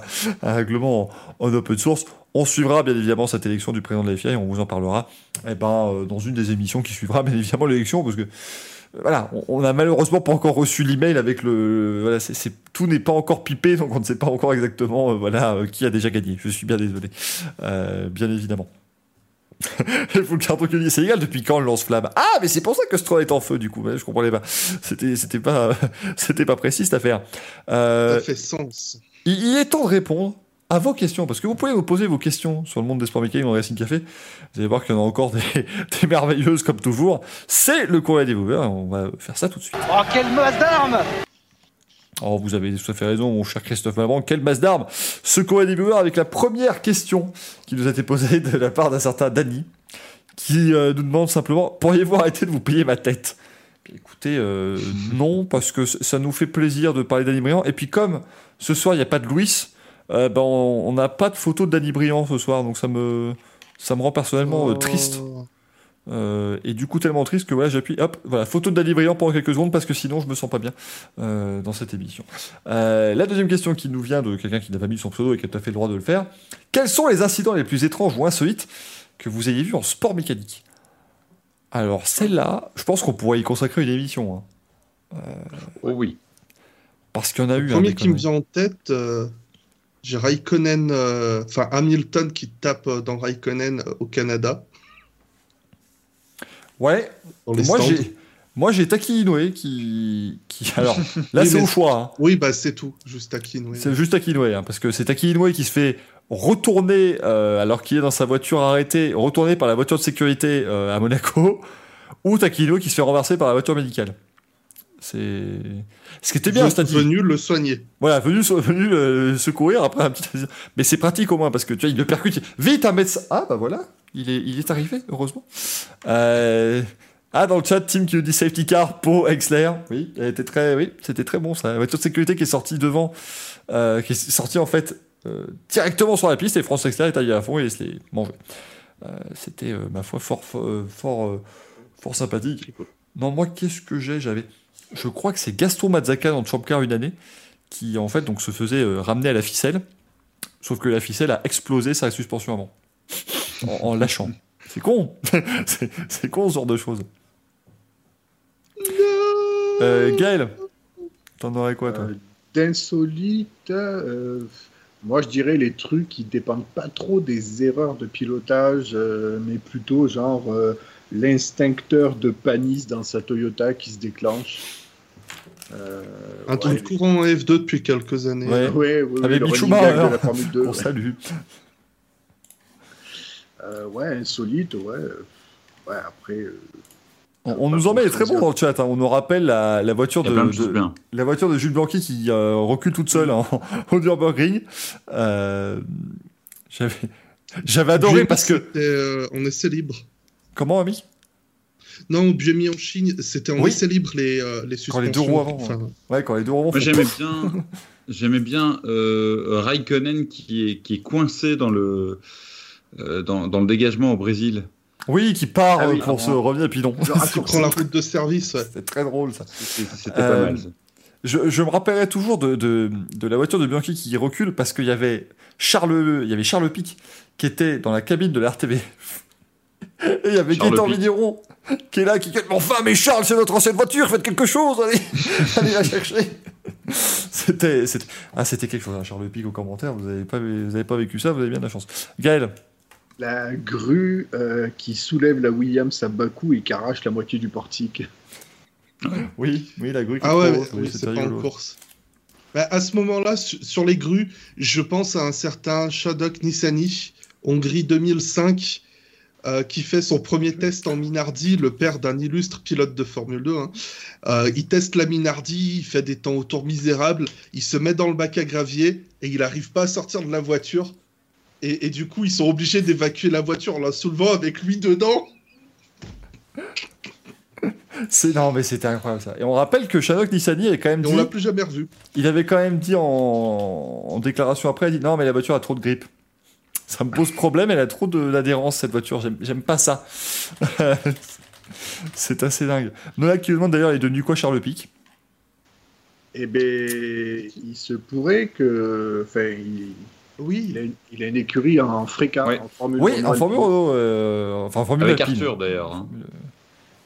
Avec c'est Arthur. récent ça. Avec Arthur Pic, hein. Pas Arthur Ouais, l'animateur je- télé. hein. Je crois qu'ils étaient gérants d'une société de transport ou quelque chose comme ça vers Valence ou. euh, Enfin, dans la Drôme. quoi. Eh ben, c'est, ouais, euh, Manu qui nous dit, ouais, il joue à l'entreprise de logistique de la, de la famille aussi, c'est possible. Ouais, c'est ça. c'est ça. Euh, effectivement. Euh, J'essaie de trouver des trucs, moi, parce que je- ça m'énerve, parce que euh, suivant l'IndyCar, depuis hein. deux- 2004, je devrais en Capricing, avoir 12 oui, 000, c'est ça. mais j'en ai pas encore. je n'arrive pas à les trouver. Euh, ou la team qui nous précise qu'il a une équipe de Freca, mais qui n'est pas inscrite en Freca. Mon Dieu, quel enfer. Euh, oui, c'est vrai en plus. Ils sont, pour l'instant, ils sont pas encore euh, inscrits. Eh ben, tous les camps Je leur vois souhaitent. que sont deux secondes. Pas de souci, mon cher Mick. Il n'y a pas de problème. Et puis, ça permet de voir une magnifique photo. Donc, c'est tout à fait euh, sympathique. Euh, bien sûr. Non, non, mais ça, il y en a eu des conneries en IndyCar, mais je vous les ai pas. Bon, après, voilà, faire passer des voitures, notamment euh, sur les, euh, comment, les, des rails de chemin de fer, voilà. Est-ce que c'est est -ce c'est véritablement étonnant? Et, et insolite, ce genre de choses Manjox qui lui dit record insolite, apparemment, ils ont fait la plus grosse F1 en Lego à Jeddah. c'est le grand prix Oui. du plus gros truc possible. C'est vrai. Absolument incroyable. C'est Euh, la plus grosse. Une question de Olé Olé Alonso. On salue. Très beau pseudo. Qui nous demande Ne faudrait-il pas que Sébastien Auger commence par le LMS avant de se lancer directement dans le championnat WEC hein, le l'octuple champion du monde des rallyes Ce serait pas con, mais le problème c'est que Toyota en LMS, je vois pas où il pourrait le placer. Mm, mm. Ouais, non, compliqué. Puis, c'est toujours très très compliqué, je trouve, de, de, de, de- de pouvoir situer en fait les capacités d'un pilote euh, qui est euh, 8 fois champion du monde, 9 Non, 8. 8, 8, 8. Euh, 8 fois champion du monde dans une discipline qui passe à quelque chose de totalement différent. Alors, il est forcément extrêmement talentueux. Est-ce qu'il a la capacité, la capacité pardon, de, de s'adapter plus ou moins vite? C'est très compliqué, je trouve. Vraiment, euh, c'est c'est sûr que passer du rallye au circuit, euh, voilà. Maintenant, c'est peut-être, c'est souvent ce qu'on dit, c'est un petit peu moins compliqué que de faire l'inverse. Kimi Raikkonen en sait quelque chose. Euh, je, pense sincèrement que c'est un petit peu moins difficile. Est-ce qu'il doit faire ses gammes? Est-ce qu'il doit apprendre euh, avant de, de vraiment être dans la, dans la Toyota? Ben, C'est pas certain. Je, je- c'est- très compliqué, très complexe comme question, je trouve. Bah, je sais il pas, faut Il faut que Mais en plus, l'endurance, c'est ce qu'il y a de très complexe euh, au-delà, parce que les pilotes euh, peuvent avoir un talent certain, donc ça, il n'y a pas de souci. On se doute bien que Ogier, euh, à bord d'une d'une Toyota Hypercar, il n'y a pas de problème euh, pour s'adapter, mais c'est dans les détails, parce que, bien entendu, Oui, vous bien sûr. bien qu'on est dans les championnats du monde, donc ça, ça se joue dans les détails. Et là, les détails, par exemple, ça va être la capacité de Ogier de partager le travail avec d'autres pilotes, parce que l'endurance, c'est du pilotage d'équipe. Donc, c'est-à-dire que en tant que pilote, vous avez beau être euh, très talentueux et faire des, des temps autour extraordinaires, on est sur une catégorie d'endurance, donc c'est-à-dire qu'il va falloir partager le volant, il va falloir que les pilotes euh, se créent leur petite réserve, c'est-à-dire pour pas euh, piloter à 110%, faire l'erreur et bousiller la course de vos coéquipiers. Donc euh, il faut réapprendre, il faut réapprendre le logiciel de course et se dire je ne suis pas seul, on est trois à piloter et il faut qu'on gagne à trois, donc c'est quelque chose qu'il faut apprendre. Hmm, effectivement, mais je- moi, je me fais pas trop de soucis pour le bonhomme. Très honnêtement, Oui, je pense qu'il a suffisamment de talent pour, euh, pour y arriver. Le point J qui vous pose la question qui est à la place de Jean Todt Ben écoutez, on en a- on l'a évoqué tout à l'heure et on en a parlé de cette, de cette, euh, de cette élection. La réponse, c'est Mais on le saura vite, peut-être. Après, je sais pas. Alors, c'est un vote électronique, hein, donc pour dépouiller les votes, ça devrait aller assez vite, euh, j'imagine. On le souhaite en tout cas. Euh, et enfin, Nitram qui nous demande Je me demandais euh, si votre avis sur les différentes livrées a évolué maintenant que la fin de saison approche. Euh, notamment pour la Williams. Que la Williams, on était un peu mitigé, notamment dans cette émission. Bah vas-y, Mick, toi, tu as peut-être un. Eh ben, j'étais aussi particulièrement partagé en voyant les premiers visuels, mais je dois avouer que depuis qu'il n'y a plus Martini, Williams ont le talent de faire les livrées qui divisent le plus au monde. Elle est plus moche surtout. Et je dis pas ça parce qu'elle est dans le chat, mais elle est horrible cette euh, livrée de Formule 2. Ah, Ah, moi, mais- j'ai fini par l'apprécier. Ben, moi, je la trouve très jolie, ouais. 2019, je l'aime vraiment pas. Ça fait Mais- un peu une- ça fait un peu My Team Formula One quoi. C'est- Après, choisir, je garde celle de 2020, post-Rocket, qu'ils ont utilisée en 2020. Je la trouvais super, cette livrée. Ah, la Colgate, elle était magnifique. C'était un dentifrice superbe. cette- cette- Non, Ah, c'est je avant, c'est Rocket. Colgate. Ouais, lui, il parle de celle d'après. Ah oui, ah non, La moi je préférais. Celle la- qu'ils ont eue pendant l'année, quoi. Je la Ouais, elle était trouvais un peu trop lisse. simple. Non, la dentifrice c'était bien. Je la trouvais trop simple. Mais la Williams, moi, je la- je l'aime beaucoup. hein. En piste, je trouve qu'elle est. Et ben moi, finalement, j'aime bien. bien aussi. Celle de cette année, ouais, elle est pas mal, franchement. Moi, j'ai plutôt du mal à me faire à- à- aux Aston Martin qui, selon les lumières, se confondent trop avec, au choix, des AlphaTauri ou des Mercedes. Euh, L'Alpine est sobre et réussie, les couleurs, ça marche. Euh, la Ferrari est dégueulasse avec son smiley qui vomit.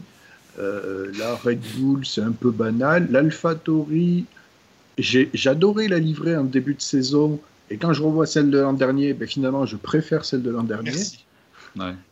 Et, euh, et qu'est-ce qu'on a d'autre? Ben, Les autres, on s'en fout. Qu'est-ce qu'il y a sur la grille? Une Red Bull, une Haas, une McLaren. Ah oui, bon, ben, ouais. les Haas, c'est moche. McLaren, ça va. Euh, même si je trouvais dégueulasse leur livret Gulf à Monaco, c'était une catastrophe cette livrée. Ah, merci. Oh, oh, merci, Gaël.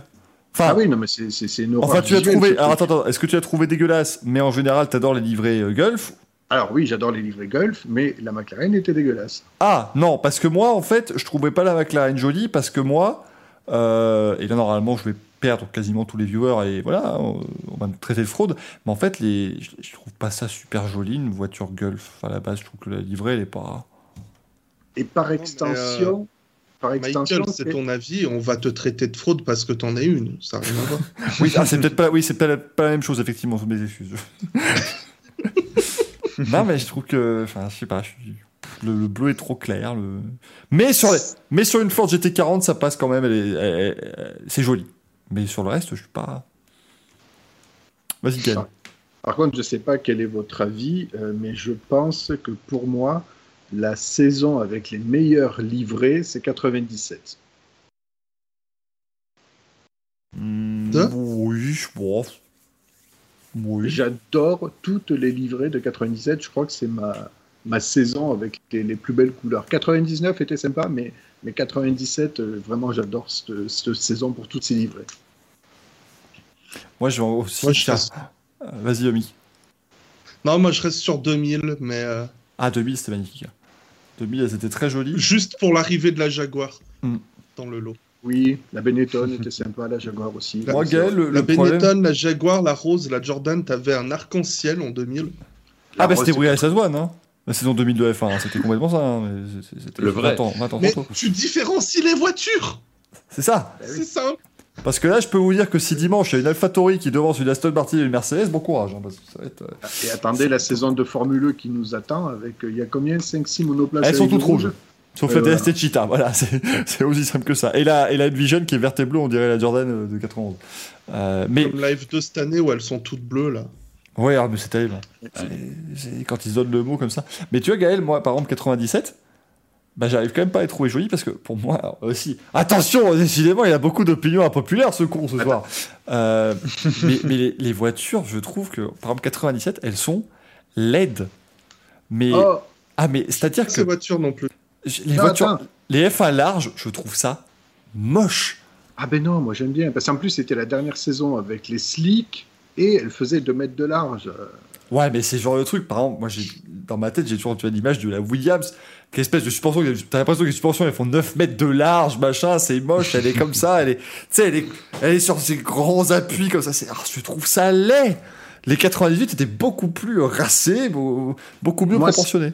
Ce qui m'avait choqué, c'était 2009 et les ailerons paient la tarte. Là, là, Ouais, mais oui, là j'étais choqué. Ça, c'était moche, je t'en fais. Ça, ça c'est Ah, mais, mais, mais Mick, il aime bien euh, 2009-2016. Tu adores ça 2009-2016, purée. Ah oui, les petites voitures, quoi. Mais euh, c'est vrai que tu m'es rentré dedans l'autre jour, je sais même plus c'était quoi. Euh, Ah oui? On fait ça. mais non, j'ai- mais- j'aimais Ça vous j'aime bien la j'aime bien la Mercedes de 2016. Non, non, mais tu, disais en gros que t'aimais bien le.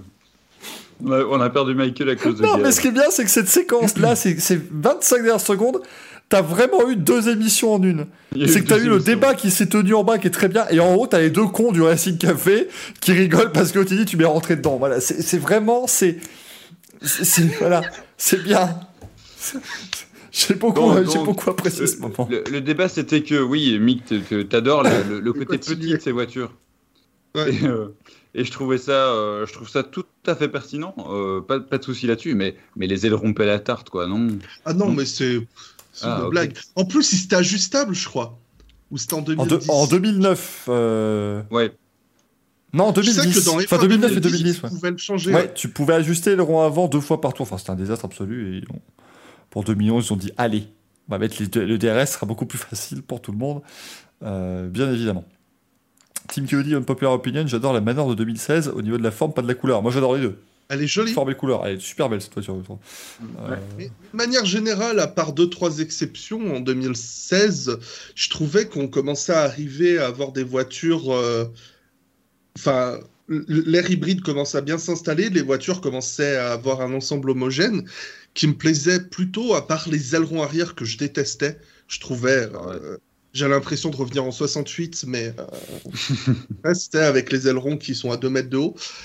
Mais et après 2017, euh, au début j'aimais bien, mais avec le recul, enfin, c'est gros et en termes de course, c'est horrible, quoi. Mick, t'as pas connu les kits IndyCar euh, Ikea, quoi. C'était une catastrophe. oui, attends, attends, attends, attends. C'était bien. Mais ça. ça me tient un truc, euh, j'ai peut-être vu des images. Attends, je te, ah, attends, je vais te mettre. ah, attends, on va Les te sortir la. Honda, la Honda de 2015. euh, ça, je, je me rappelle en plus, Oli- pour la petite histoire, on était, en- on était ensemble sur Skype avec Olivier. Quand ils ont décou- quand ils ont montré cette bagnole, c'était, j'en ai vomi. Euh, alors attention, euh, hop, tout vu. capture, c'est où Euh, Voilà, ça. C'est une belle automobile. c'est une belle automobile à pétrole distillé, mesdames et messieurs. Ça, c'est de la voiture. Encore, c'est même pas, c'est de l'éthanol. Mais voilà, ça au moins, euh, je peux te garantir que s'il y a un truc devant, et encore là, c'est la version où il n'y avait pas Ah non, les non, petites en claque, plus. hein. Et le kit Chevrolet était différent. Bah heureusement. Manquerait plus qu'il nous fasse chier à dépenser des millions et qu'il fasse le même kit. tu vas me dire, c'était un peu le cas malheureusement à partir de 2016. Euh, mais ça, c'était la version correcte du truc. Euh, La, la- la Ouais. première version de la Honda que je vais vous montrer maintenant, ça, c'est euh, c'est une bibliothèque Ikea à l'avant, à l'arrière, au milieu. C'est terrible, il y en a partout. Insoutenable, ce truc. Ah Euh, putain, il a mis ses comics dans le. Ah non, c'est pas le. il a rangé tous ses Radioactive Man. Euh... J'aime bien Tim. C'est vrai que j'avais même pas remarqué. Tim qui met, elle est sponsorisée par DHL, non. C'est vrai que sur l'image d'avant, mais tu comptes les Est-ce DHL. Il y en a 18. C'est Est-ce incroyable. que c'est le fait qu'elle soit jaune et c'est marqué DHL en rouge partout dessus qui te fait penser ça? Attends, il y en a... Attends, 1, 2, 3, 4, 5, Moi, 6, 7. J'en ai, j'en ai au moins 10. Hein. On aurait Moi, été je vois ça NASCAR. dans la rue, je descends pour signer le reçu. Hein. Ah oui, oui, on aurait été en NASCAR, il y aurait 28 stickers à l'intérieur de la bagnole en plus. Oui, non, parce que oui, ça.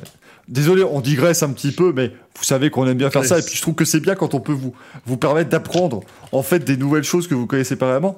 Il faut que je. Est-ce que je peux. Voilà, j'aimerais retrouver une, caméra, euh, une image en caméra embarquée de Clint Boyer. Avec Euh, Coca-Cola. parce que il était non non avec Five Hour Energy qui était une Ouais. marque de boisson énergisante. Euh, voilà. Là vous allez voir caméra embarquée de Dascar. Ça c'est la version soft. Saurez-vous reconnaître le nom du sponsor de ce pilote? C'est à vous de c'est à vous de le décider. Hein, mais je ne sais pas si, si vous pourrez. Mais ça c'est la version soft. Il y en avait c'était gros sur. il y en avait partout, sur les bars, euh, sur le, le, le roll cage jour, mais il y en avait absolument partout. C'était. C'est incroyable. La NASCAR, au niveau sponsor, ils nous ont euh, battus depuis bien longtemps. Ils, ils vivent dans le futur, de toute façon, donc faut pas, euh, Ah, faut pas s'inquiéter. Euh, bon, en tout cas, merci beaucoup encore une fois pour vos questions, hein, c'est important. Euh, toujours nous envoyer vos questions pour le euh, Récit Café. N'hésitez pas, je vais d'ailleurs vous mettre le lien dans le chat si vous avez déjà des questions pour l'émission de la semaine prochaine qui reviendra un jeudi. Rassurez-vous, nous remettons euh, l'église au milieu du village dans le Récit Café et nous referons une émission le jeudi, euh, bien évidemment. Euh, Johan qui dit Michael, de mettre plein de fois le sponsor, c'est de voir sur tous les angles, mais qu'à marqué avec un angle, non. Encore une fois, la NASCAR est en avance sur nous. Ne questionnez pas ce que fait la NASCAR. Moment donné. Et Tim, question en sujet, vous savez s'ils vendent du Five Hour Energy en France J'en ai envie, je sais pas pourquoi. Moi non plus. Mais, euh, mais d'ailleurs, demain, il faut que j'envoie un colis euh, par DHL. J'ai pas de colis à envoyer, mais j'ai envie. J'ai envie d'en faire un aussi, donc euh, il va falloir que je le fasse tout de suite. On va terminer bah, par un petit Louis, hein, quand même, parce que ça. Ceux qui découvrent l'émission ce soir, déjà, bienvenue et merci d'être là, et j'espère que ça vous plaît et que ça vous a plu. Revenez quand même à l'émission la semaine prochaine quand on referait un Louis tradition, un Louis avec euh, voilà tout ce qu'il y a là. Ici, c'est le Louis un petit peu roots, c'est le Louis old school ou voilà. Bon, Ah, c'est Pedro. euh, C'est le Pedro, déjà, évidemment. C'est le Pedro, donc à un moment donné, euh, bon, on fait ce qu'on peut. Mais c'est là que j'essaie de, de vous titiller un petit peu sur vos connaissances de la Formule 1. Et, euh, eh ben, on va revenir. Alors, on est dans le Moyen-Orient avec les, les grands prix euh, donc, euh, du Qatar, d'Arabie Saoudite et d'Abu Dhabi. J'ai envie de vous demander de revenir eh ben, au premier grand prix qui avait eu lieu au Moyen-Orient, c'est-à-dire Bahreïn 2004. Euh, et j'ai envie que vous me, vous me donniez ben, les pilotes qui étaient présents sur ce Grand Prix. Bon, ça va, il y en avait 20. C'est pas, pas être trop compliqué. Donc, à tour de rôle, que vous m'expliquiez un petit peu, que vous me disiez un petit peu qui était là. Gaël, on va, on va commencer par toi. Vas-y, fais-toi plaisir. Michael Schumacher. Et Oui, il a gagné ce jeune euh, pilote allemand qui a pas fait grand-chose. en, en F1 d'ailleurs, mais euh, je sais pas d'ailleurs ce qu'il ce qu'il a fait le reste de sa carrière, mais il avait gagné sur là. Euh, Olivier. Rubens Barrichello. Bah oui, s'il y avait, s'il y avait, lui, il y avait l'autre, hein. Euh, bien évidemment. Ils ont fait un doublé chez Ferrari, comme à peu près 92% des courses de cette saison 2004. Euh, Mick, Euh, Il y a un ordre où on balance non, comme non, ça. tout le monde, non, non, vraiment comme euh, On balance. n'importe lequel, vraiment. Euh, je pense à un Kimi R. Aikonen. Ouais, qui, qui- qui était là. Qui était là, qui, qui- qui est passé, hein, parce qu'il C'était a sa fait... troisième année en F1 Quatrième, du coup Ah ouais, puis euh, oui, Quatrième. c'était l'époque où Kimi Raikkonen était un jeune loup. C'est... Euh, il sortait d'une année où il avait perdu le titre pour ça. Et ouais. Il finit à, à un point, non, Schumacher, à deux points, hein, quelque chose comme ça. C'était très. euh, Ouais, enfin, ça s'est joué à rien, quoi. Ça s'est joué à pas grand chose. Et euh, là, il a fait 7 tours et puis casse-moteur. L'une de ces 19 casse-moteurs à peu près sur la saison 2004. Oui. hein, c'est- Et en, en 2002, c'était pire, je crois. Il a, il a fini 3 ou 4 courses en 2002. Oui, mais je crois que Turan, il finit, mais à chaque fois qu'il finit, c'est sur le podium. C'est, c'est une statistique Oui, de oui, ce genre-là qui est complètement dingue. Euh, Gaël Euh, je vais le tenter, mais j'ai un trou de mémoire là, mais c'est pas grave. Euh, euh, Monsieur QQLR, euh, David Coulthard. Bah oui, c'était l'équipier de. Raikkonen. Et lui, il a abandonné après 50 tours. C'est vieux. Sur problème pneumatique. Problème de pneumatique. C'est plus ce qui s'est passé. Olivier. Bah, je vais le dire à ta place parce que parce que tu n'auras pas l'honneur de le dire. Donc Fernando Alonso. voilà. Ouais. C'est fait. Qui s'est battu avec. euh, J'ai failli dire le nom du pilote avec qui il s'est battu, donc non. Euh, mais bah il a non. fini sixième, Fernando Alonso, ce jour-là, ce qui était une performance euh, majuscule qui était. Il a encore une fois mis la Renault bien au-dessus de son niveau. Euh, Fernando Alonso, ce jour-là, évidemment, comme il le fait toujours. Euh, Mick, Je me rappelle pas. Bah, L'équipier, il y a Trulli, son équipier. Non, Ah. non, mais j'essaye de me rappeler avec qui il s'est battu. Euh, Trulli, du coup, son équipier. Oui, tout à fait. Et euh, comme je vous disais qu'Alonso avait mis la Renault bien au-dessus de son niveau, évidemment, bah, vous vous doutez que donc, Arnaud Trulli a fini quatrième de ce Grand Prix. c'était, c'était mieux. Euh, Gaël, Juan Pablo Monto. Ya eh, abandon sur boîte de vitesse. Jean-Paul. Jean-Paul Jean-Paul, Montois. Montois. Euh, Olivier, Bon, je- on, on va continuer par, euh, par duo, hein, euh, Ralph. Donc, Ralph, comment? Je crois que c'est c'est un Schumacher, mais Ah, d'accord, pardon, bah, je ne sais pas, moi, ça, Ouais, Pouvait être, ça pouvait être Ah non, mais faut être sûr. Il faut, faut être précis à un moment donné. hein. ah ouais. Euh, Ralph Schumacher qui finit septième. Avec la Williams année de morse. Euh, Oui. Mick, Euh, Johnson Button. Ah, troisième. Il prend... il prend son premier podium, je crois. Euh, non, c'était en Malaisie. C'était le Grand Prix d'avant. Ah oui, il y a eu la Malaisie avant, oui. Euh, Gaël, euh, bah, du coup, son coéquipier. qu'est-ce que c'est que cette posture, Gaël? Non, mais... Parce que du coup, c'est moche, sa geste au tout doigt. c'est moche. Je vais citer Takuma Sato, mais il n'y avait aucune. Euh... Non, c'est aucun mal. Takuma Sato qui termine cinquième. Et juste pour que voilà, on soit réimprégné de ça, double vainqueur des 500 miles d'Indianapolis. Faut Toujours, c'est c'est toujours aussi choquant. Euh, Olivier, 40 ans. De quoi, de quelle écurie on pourrait parler Euh, Bah Toyota, euh, mon, mon homonyme de prénom, Olivier Panis. eh oui, Olivier Panis, 9ème. Oui. Pas de points, parce qu'à l'époque, on marquait des points quand on finissait dans les 8 premiers. Euh, Mick, Euh, je pense à Mark Webber. alors oui, et je crois que c'est avec Weber justement qu'Alonso s'était battu. Euh, mais oui, Mark Webber, tout à fait, 8ème avec sa Jaguar. je valide la blague de Caius Titus. Ah, de blague, pardon, qui nous dit Sato, c'est pas le truc de streaming de France Télévisions. Ah, j'ai pas la ref. C'est Salto. C'est Salto. Le, le- le Netflix à la française. Euh, Gaël Il y a aussi euh, Sato qui fait la taille du trophée des 500. Oui, ça c'est oui, effectivement. Il fait, le trophée 500 mètres plus fait, fait un Takuma Sato. Ah oui, on a passé une heure à rire dessus la dernière fois. Oui, oui, parce qu'on est con, mais ça nous fait plaisir. Oui. Euh, Et, et oui, pardon, comme le demande Manu, oui, c'était pas Weber, c'était Mark Weber, Euh, bien évidemment, comme le disait notre cher Gaëtan Vigneron à l'époque. Euh, Gaël euh, coéquipier de Panis, Cristiano D'Amata. Christian Damata qui finit dixième. Euh, Olivier, je te repenser à un nouveau Grand Prix, moi. Olivier, Euh, on a dit qui Mark Webber. euh, qui était l'équipé de Mark, Weber. Je, je- Mark Webber. La J'ai un doute, mais je, je pense que c'est clean. Oui. Eh oui, c'est Christian Oui, hein. On est bien d'accord. Ok. On me dit Sato, c'est pas pilote de F2. Ah bah si, mais c'est pas. Ouais, non, mais là, si on doit commencer à différencier tous les. à vous expliquer la Ouais. différence entre Sato, ça va plus aller. hein. Euh, comme dit Manu, c'est un Irlandais, hein, bien évidemment. Christian Odamata, le fameux, euh, bien évidemment. Euh, Mick.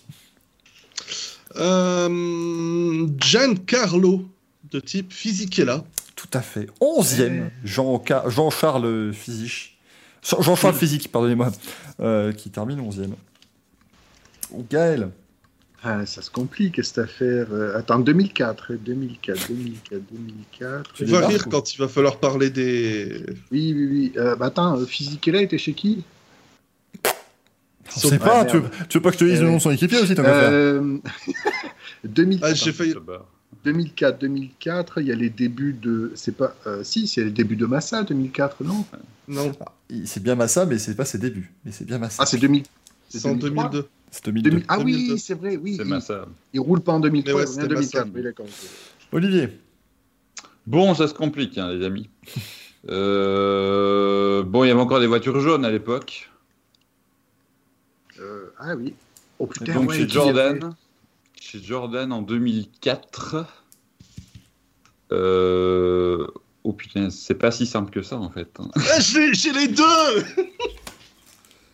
Ah, j'en ai un. Euh, Ah oui, bah oui, je- c'est c'est l'année de, de Hetfeld Eh Ouais. oui Putain. C'est Eh l'année oui, de oui, Hetfeld, oui. ça c'est bon.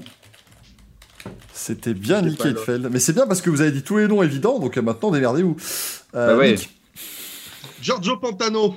Bravo, bravo monsieur euh, Giorgio Pantano, champion de GP2, on rappelle quand même. Hein. Mais 4 ans plus Eh tard. oui. Sache qu'à choisir, j'aurais d'abord dit Pantano avant euh, J'aurais d'abord- d'abord dit Heidfeld avant Pantano juste pour foutre la merde. Parce que je sais bon. pas si on se rappelle beaucoup C'est beau quand Mais même. euh, c'est c'est comme. Il sera remplacé par Glock en cours d'année et lui aussi va gagner le GP2 après. Oui, tout Ouais. à fait. Tout à fait. Autre pilote irlandais, Tim O'Glock, bien évidemment, qu'on qu'on salue toujours. Euh, Gaël. Euh, et putain, il me reste que les pilotes Minardi. Ah ouais, là. euh, Je suis chaud. Putain, pardon. Je, je, je sais, C'est vrai qu'il reste que les pilotes Millardi. je sais, il est. Oh, merde. je sais, attends, attends, attends, attends. Je le sais, c'est comme l'autre qui est allé dans l'espace là, avec son ballon, là. Il est hongrois. Oh putain, il l'a. Il a le même- Alors c'est validé Attends. parce que c'est vraiment ça. Mais c'est C'est Oui, beau. mais c'est grâce à ça que je m'en. Zolz, Zolz, Bor, Bogmarter, Bog, Non, Baumgartner. Oui, Oui. les frères Bogdanov, c'est ça. Oui, on Oui, allez, aussi. ouais. Oui, allez, allez, oui, c'est Zol Baumgartner. Mais oui, c'est vrai que le mec qui est dans l'espace avec son ballon, c'est Et c'est Félix grâce à ça que je m'en souviens. Oui. Ah, j'adore. En fait, c'est la, je Et trouve que c'est la Et moi, description c'est qui est géniale. lui que je connais l'astronaute ou je sais pas ce que c'est. euh. Le mec qui sautait, qui sautait, qui a sauté en, qui sauté en parachute de la lune, là, c'était qui là euh, Comment Olivier. ça, il y a un, pi- un pilote de F1 qui est allé dans l'espace Ben oui. euh, je sais pas Comme si Lance je vais Armstrong. trouver l'équipier.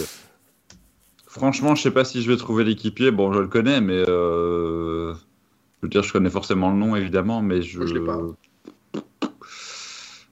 Euh, Parce qu'à à la limite, le plus facile des deux à trouver, c'est Baumgartner, justement, hein, je trouve. Euh, sur- Bah si, sur cette saison-là, si, honnêtement, ouais. Je savais, Manu, que ça te plairait dans le chat. Ça, ça doit être un gars euh, complètement insipide à côté. Ah, c'est bien, c'est bien parce qu'on essaie de t'aider dans le chat, c'est beau. Qui a dit Giovinazzi? Oh non, On essaie monsieur. de m'aider dans le chat, attendez, j'ai, j'ai- bah, juste au moment où je regarde pas aussi. Non, non, mais écoute, c'est trop tard, je suis désolé. Ah ouais, évidemment Bah oui. Ah, J'aurais dû regarder le chat.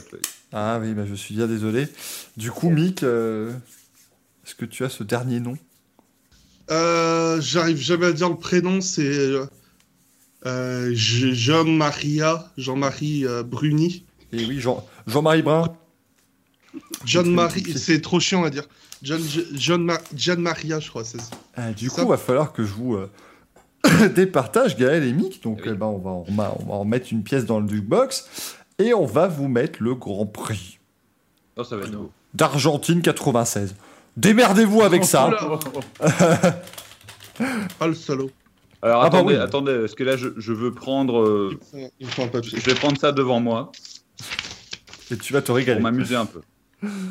Euh, Ah oui, donc, j'ai pas pris des notes. j'ai pas pris ils des étaient notes. 22. Ouais. Et Gaël, bon courage. Ah, ben, 96, tu m'as dit Argentine. Donc, euh, on va dire euh, Jacques Villeneuve. Jusque-là, ça va. Il finit deuxième. Euh, Hill. Mick, oui. Ouais. Qui ça, il Gilles Hill. Non, J'ai mis le H devant. hein. Le il, effectivement, oui. Vainqueur. Euh, Gaël Euh, ben, je vais retenter euh, QQ euh, David Coulthard. Bah oui, bah c'est pratique. hein, Il y en a qui étaient déjà là. Euh, oui. Akinen. Ah, Kylian, ouais, ils étaient déjà. euh, Ils faisaient équipe. Hein. Bon, ben, Michael Schumacher. Oui. Qui, qui abandonne sur l'aileron cassé. Nos- Ok, bah je vais dire Jean Alési pour pas dire son équipier. Ah, Jean Lézy, troisième, c'est merveilleux ça. Ah ouais? Trop bien. Ouais. Eh ouais. Gaël Eddie Irvine. Oui, il l'appelait Irvine sur TF1 à l'époque encore. Eddie Irvine. euh, Mick Euh, Johnny Herbert. Oh. Euh, Oui, neuvième avec Pas la, la Sauber, bien joué. Euh, ben, Ah. Harald Frenzone. Et oui, Charles Friendzone, évidemment. Le fameux. Qui était dans l'autre Sauber. Mick Euh, J'ai dit Alési. Berger. Eh oui, Gérard Berger. Ah oui. Pour la version française. Gaël Euh, quatre- 96. euh, 96. euh, euh, 96. On a cité les Français. Ben, Olivier Panis. Bah oui, du coup, il était aussi là, hein, bien évidemment, avec la IG. Mick, Barrichello. quatrième Barrichello. hein. Beau Grand Prix sur la Jordan. Euh, Quel euh, J'ai envie de tenter un Pedro. C'est actuellement ce qu'on est en train de faire, le, Diniz. le Pedro. Di- Oui, Pedro Diniz, Diniz. qui abandonne sur euh, feu. Sa Ligier a littéralement pris feu en piste. Mick. Verstappen. Aïe, aïe, aïe, aïe. Eh ben, si, non, sixième, pardon, j'ai rien dit. Oula, je ne voyais pas. Oui, sixième. enfin, non, non, non, attends, non, non, non, non. Lequel? Lequel? Euh, bah, le seul. Il n'y a, pas 50 000 Verstappen. euh, Ah, il y en a deux. 96. Ah bah, je te demande pas en 87. Il y a eu plusieurs Verstappen dans l'histoire de la F1. Il me faut une réponse précise, moi. Putain, euh, il y a Yos et c'est qui l'autre? Je vais dire Yos. Ah, bravo, bravo, bien vu, bien joué. Non, non, c'était bien lui. Ça, c'est pas joué loin, mais bravo, bravo, sublime. Euh, et dire the que l'autre était pas né à cette époque-là. Euh, Gaël Euh, Je vais dire le papa de Kevin Magnussen. C'est pas un prénom, le papa. Ouais, le papa Ah bah. Yann. Le, le papa 2. Eh ben, eh ben, Yann Magnussen était pas là. Non. Et non. Eh non, c'est Ah 80. oui, il a fait que la fin de. Non, c'est où ça? Je sais plus. C'est, je crois qu'il est en 97, Yann Magnussen. Avant Oh, de se non. faire remplacer par Jos Verstappen. Euh, c'est, c'est Stewart en 97.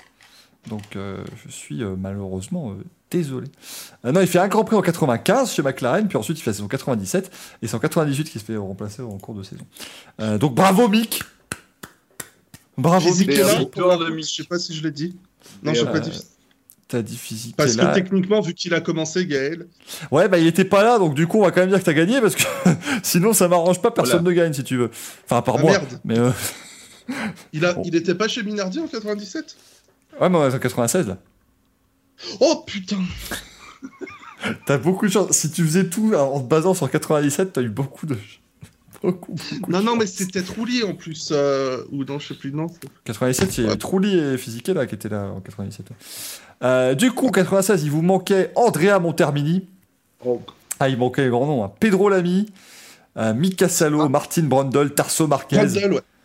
Euh, Tarso Marquez, Ukyo Katayama, Ricardo Rossell, Ah oui. Luca Badoer, voilà, c'était les, les grands grands noms de la F1. Des héros.